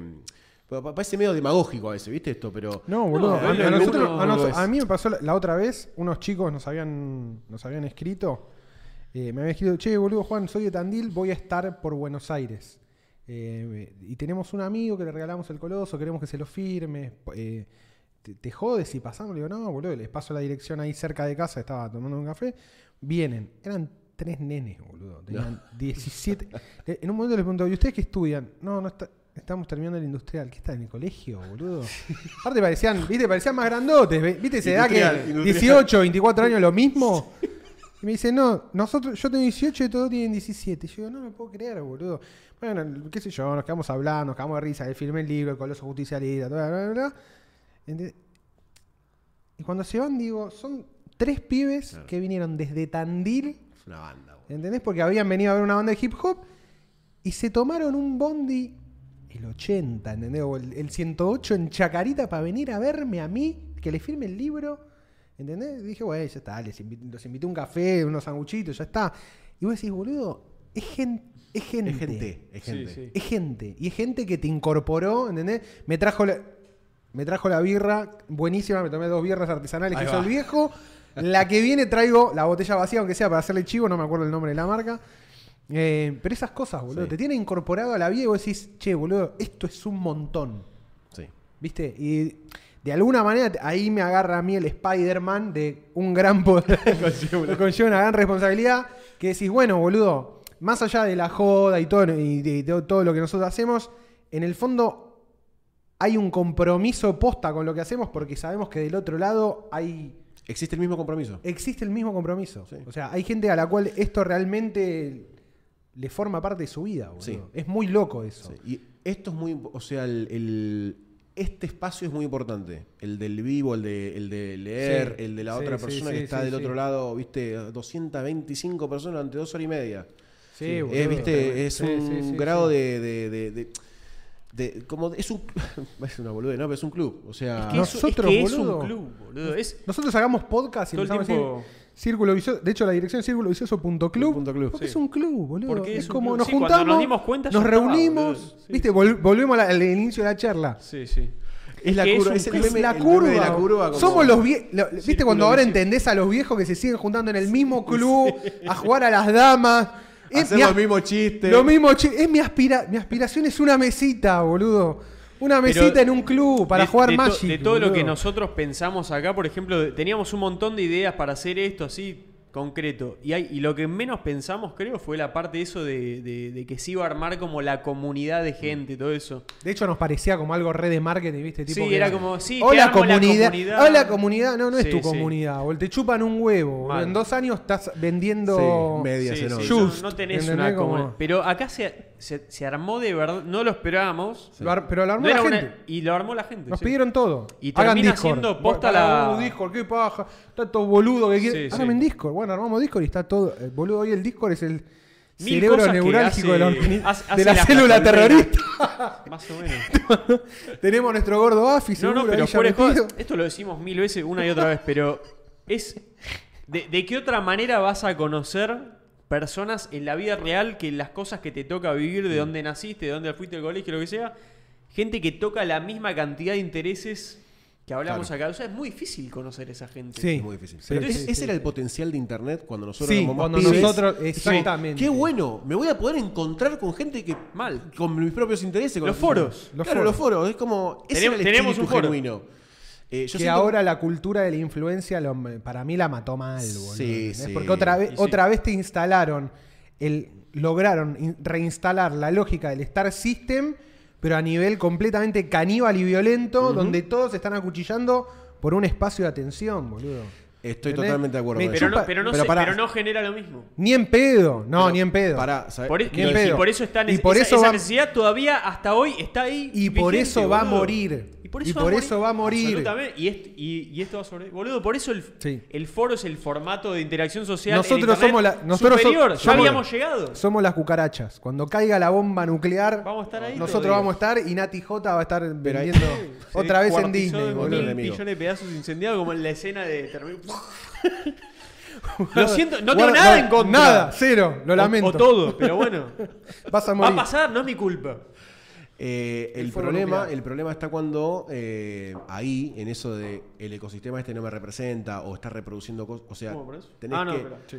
O te pones en contra de todo el ecosistema o no participás del ecosistema. Sí. ¿No? Es Sí, como, sí, sí, o salís sí. a establecer una posición en contra, lo cual te transforma en algo, ya en un ermitaño de internet. Yo a veces, Sí. me- yo a veces escribo y Pablo me dice, Ale, pareces un viejo meado. O sea, entiendo, Claro. el, entiendo el punto, pero, eh, boludo, es como, en algún punto estás como tirando tierra a lo que estás construyendo vos también. Pero no, Pero es, es parte como comerte a tu propio hijo, ¿no? Es como matar a tu, a tu cría. Pero no tiene por qué ser algo como nostálgico tampoco. ¿eh? Yo no, a, mí- yo- a mí la nostalgia es algo que no, no me interesa. O sea, obviamente, sí, todos tenemos nostalgia por mil cosas, lo que sea.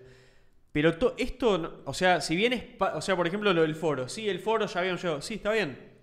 Pero no tiene que ser exactamente lo mismo. De hecho, no, No. puede serlo porque ya pasó esa época, ¿no? Claro. La dinámica es otra. No va a volver a ser nunca esa dinámica porque Internet cambió, las Sí. personas son otras, todo cambió. Tenemos otra edad, los que usábamos foros también, todo cambió.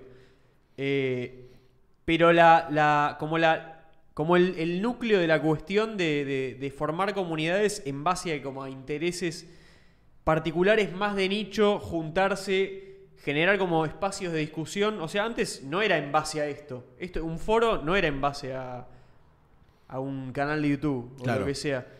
Era más, no sé, por ejemplo, A una actividad. A una actividad, no sé, juegos, el. Counter, el Argentum, Taunus. Taunus. Taunus, Coleccionista de Torino. Foro, Foro Coches. Torino, Argentina. Sí, sí, fuera de. Que todavía están, Fiat pero perdieron 128. fuerza. Entonces, Claro. es buscar las otras cosas que ahora te dejan seguir armando eso y juntando esa gente.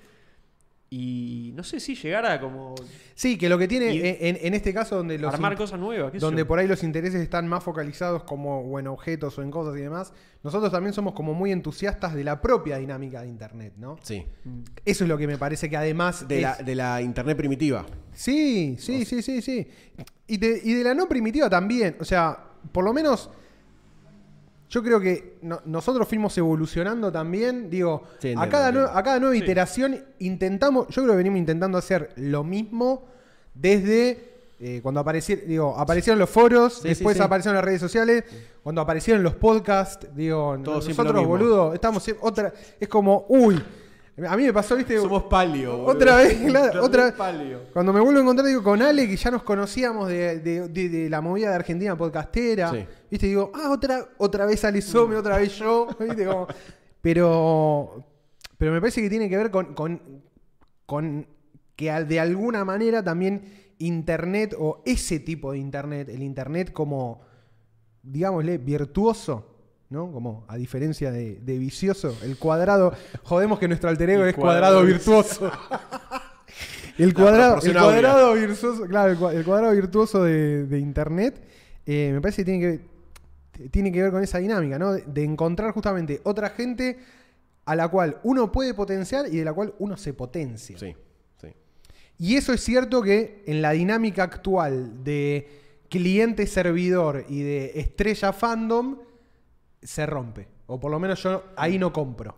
Claro. No me gusta Sí, comprar pues, eso. Yo y todos ustedes. Porque claro, cuando dicen, sí, mi comunidad, no, boludo, sos un señor feudal, porque Claro. sos vos solo el que tiene el foco de la atención. Sí, sí. ¿Qué está generando tu comunidad? Claro, no ¿qué hace gen- nada. nada. Vos lo haces nada más. ¿Entendés? Sí. O sea, tú- la comunidad que hace, me rinde, me Se- rinde se suscribe, pleitesía. claro, se Sí. suscribe. Se suscribe, me paga, me consume, eh, Sí. se pone mi nombre. Es un, es Para un- mí no va por ahí, Mirá, boludo. yo le- les, les voy a. Viste que, bueno, yo le, le comenté a, a Juan que estamos tratando de armar como un espacio colectivo de diseño, bueno, en donde justamente los intercambios sean de este tipo. No del Sí. tipo, sus, vení, suscribite y. y Y llevate un premio, claro, y accedé al me- club me de- podés ver, ¿viste? No, tiene que haber como una suerte de sinergia entre las partes que están participando de eso. Re. Porque incluso yo me, me- me siento a veces muy incómodo con el tema de donarme un cafecito. Sí, sí, sí. De no pedir está plata. mal, pero no está mal. No, ¿viste? no, no. Pero es como. No lo me necesito. incomoda, claro, porque yo Sí. nací con, el, eh, con las ganas de compartir esto porque me gusta, no quiero eh, me- eh, monetizarlo Sí, sí, de, sí. de forma. No es un OnlyFans. Claro, no es un OnlyFans. O sea, no quiero monetizarlo así. Quiero monetizarlo, quiero que me deje una guita para poder ir a Mar del Plata ahora. a- por ejemplo, ahora me voy a la Casa del Puente, que la van a inaugurar, y me invitaron, ¿viste? Pero tengo que. Hermoso. o sea, Sí, te yo. Obvio, Sí, sí, obvio. es plata. Como- Sí, la invitación es vení. Vení, te dejamos entrar. Hay catering, por lo menos. Me, me llevo un tupper. Pero es como, viste, por ahí encima la gente de afuera lo digo, no, hoy te tiré. Oye, la 300.000 repegó, eh, la repegaste. No, amigo, chico. estamos organizando con los pibes para ir en auto y bondi Sí, sí, y sí. quedarnos en la casa de alguien allá, ¿viste? El modelo Pero yo, pero yo creo que se va entendiendo igual eso también como de... o sea, de- esto, lo- la, la cuestión del trauma de la plata es como ya se, se Sí. está desplazando un poquito. Yo creo que nosotros porque hacemos mucho hincapié, pero me parece que del otro lado todavía, eh, siempre en la diferencia, ¿no? Del insider, out, mirada del insider y mirada Bueno, del outsider. es, es el user 1 a 4, sí. Es Yo como creo que chupa, somos, o sea, somos minoría intensa. Sí, ¿Sí? tiene, tiene Somos que, minoría intensa. tiene que todavía hay una idea y hay creo todavía pero el que piensa así no es el que te va a ayudar de No, entrada. obvio. no, no, obvio, no, obvio. pero todavía más No marca, todavía más marcado acá está la idea de pegarla. Sí, sí, obviamente, sí, sí. El, el- el concepto de pegarla, está el concepto de pegarla. des- descubrir, que alguien me Eh, descubra. uh, la pegó. sí. Y mucho de lo que genera y a ver mucho de lo- me descubren. Y mucho Sí, de lo que genera atracción a ciertas figuras es el hecho de que la pegó. Sí. Sí, sí, sí, sí. sí. ¿Entendés? El imán es, uh, la pegó. Entonces, Incluso, incluso hay un valor en, en esquivar la teoría del delfín también ahí, que eso lo, Sí, lo tengo muy, muy sí, estudiado, que es sí. onda, bueno, voy y vengo, no soy supermasivo, Sí, hablo de arquitectura, sí, a veces sí, la pego sí. más, a veces menos, y no morís. No, No, no, morís no, por no, amor excesivo ni por odio excesivo. como- Hay que evitar, hay que evitar las Surf- cimas. surf las de. Kali Yuga. Sí, hay que surfear de Kali Cuando te están acariciando mucho, ¡sí! Salí, dale, agua, agua, agua. Espera, necesito agua, malditos humanos. Déjenme. Sí, boludo. Sí, sí. Se intensifica mucho eso, boludo. Y Es se que, ve. sí. Yo los veo pasar a una velocidad, boludo. Yo incluso tengo miedo con gente que quiero del Sí. ambiente, que, Sí. que incluso tengo una relación, no voy a decir nombre, pero eh, de, de vez en cuando le mando un mensaje privado y le digo, che, boludo, ¿estás bien? Onda, Claro, ¿qué onda? Salí, onda, viste, es como. Toca el pasto. Claro, sos un gil, pasto a veces ahí. le tiro, tipo, no seas pelotudo, onda. Sí, sí, como salí de ahí un toque, porque si no, no tenés cable a tierra, viste, es todo, todo un número exorbitante a veces. Sí. Y es como, no te la, no te la pegues, onda, viste, volvé un poco. Eh, y, y el otro día me quedé hablando con esta persona y me decía, es medio loco que, que hayamos como construido un vínculo alrededor de, del cuidado, viste, onda. Claro, sí, sí, sí, No quiero nada de vos, onda. No, no quiero no, no me interesa, invites, no, quiero nada. nada. Es como, quiero saber si estás bien porque me caes bien. ¿estás bien? Onda, ¿estás Claro. bien? Listo, ya está. Listo. Joya. Chequeado. Estamos chequeando. Estamos bien. Chequeando canal. Ah. Bueno, gente, me parece. Dos eh, horitas y cuarenta. Se suscribió siguiendo los acontecimientos. Bueno, este es un muy buen lugar para seguir los acontecimientos. Información real de acontecimientos. Información real de acontecimientos seguidos. Cannabis Café tiraba ahí. Cannabis foro, Café, boludo. Yo tengo un foro, post boludo. muy bueno de Cannabis Café. Pará, boludo, pará, porque ese. no hablamos, o sea, Y compraba- Yo soy gordo, gordo, de, o sea, hay un montón de, de variables de la, de la gordura que hoy no tocamos. No, no. Y por eso, eh, indefini- indefectiblemente, vamos a tener que hacer una parte 3. Dale. De- es no el, el cliffhanger. Es el cliffhanger. Vamos, yo el otro día me quedé colgado, reví el de Marcelo eh, Carne. Carne. Oh, Y dijo, gran no, no, no. Es que podemos. La liturgia parque No lo quiero decir ahora. cónclave. Podemos, podemos meter, eh, cuando tengamos el cuarto micrófono y la cuarta cámara, eh, eventualmente podemos hacer ahí a, a Sí, cuatro estoy. Y con el con- y con el gordo Marcelo Carne puede ser eh, aparte porque es- Explosivo. no completamente completamente. El gordo es- Serían Explosión 35 de- minutos de risas y... sin parar boludo sin parar y de virginidad absoluta. Que quedamos enredados en un en, en un mar de esmegma. Pesoneto. Ale, ¿se va a pagar la comida o le invitan? Es No. una buena pregunta esa, ¿eh? Vamos a ver. No sabemos. Depende de que esté abierto a esta hora. Lo definimos con, con un cafecito. Tiramos un link de cafecito. Suscríbanse a mi canal. El que, claro, el que junta menos cafecito Che, paga. reactivo el chat. Che, loco, gracias por invitarme. La No, olvidate. Gracias por olvidate. venir. Gracias por venirte. eh, me, me encanta el espacio, además. Episodio anterior había sido virtualmente, ahora en persona. El próximo desnudos. El próximo desnudos. No queda otro, ¿no? Ya no hay más otra. para. en el próximo va a haber más novedades. Más no. Uy, sí. Va a se Vienen- Se viene, Odio se- decir señores, cositas. ¿no? Ya basta. No Preparen- encontremos la próxima. preparen los, cin- preparen los, ajustense los cinturones porque Círculo Vicioso, Este es el año del club. eh, lo habíamos dicho. Lo dijimos al principio del dicho. año. Tenemos un objetivo comunitario. Opa. Ale.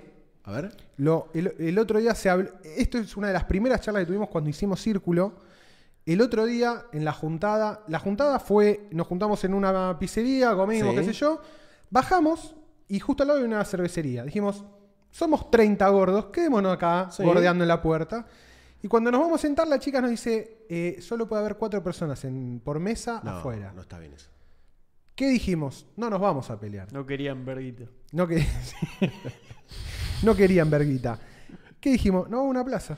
Así que nos fuimos a una plaza, compramos birra en un kiosco El y nos Ágora. quedamos, eh, en el, nos quedamos charlando horas en el Fue agua. el, el mejor desenlace El- posible. Fue una Increíble. reunión con los pibes en la plaza, Sí, sí, no. fumando porro, tomando birra. boludo. Espe- 100 No, por... salió perfecto, Chau, fue la mejor juntada que hicimos siempre. Ahí salió y, y hicimos comunitaria la idea de el objetivo del club es queremos en algún momento mandar un satélite al espacio. Vamos a hacer un CubeSat y vamos a conseguir la forma Eso y un baño público. Y un baño-.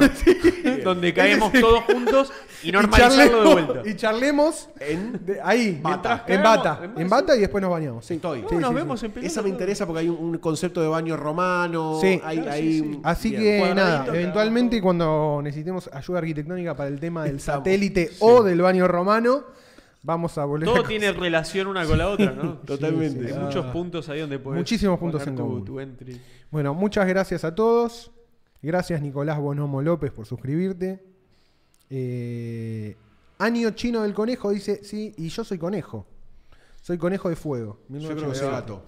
Ahí va. Yo no sé qué carajo era. No, Claro. gato es, es- también gato es conejo. ¿De qué año sos? Eh, 87. ¿87? Eso es conejo. Conejo de conejo. fuego. Por eso nos llevamos tan bien, querido. Año 87, el mejor año, nació Messi, nació Alesome, nació Juan Ruoco y hay un par más que también nacieron. Eh, algunos más. Algunos más. Toda gente, buena cosecha de 87. Es Lo- único te lo he escuchado decir. Te he escuchado decir. Yo lo sigo, lo La cara sigo, de Pablo fue lo sigo, otra vez lo sigo pusheando, lo sigo pusheando. Lo voy a hacer, lo voy a hacer. Alguien un día va a decir, che, sos del 87, gran año. Vos sos del 87. Yo también. Quiero que pegue la, quiero que pegue la vuelta. Te vi en TikTok. Yo soy Usier. Yo soy User User 1987. 454. Rolinga-1987. ¿Me firmás ¿Me el, firma? el pezón?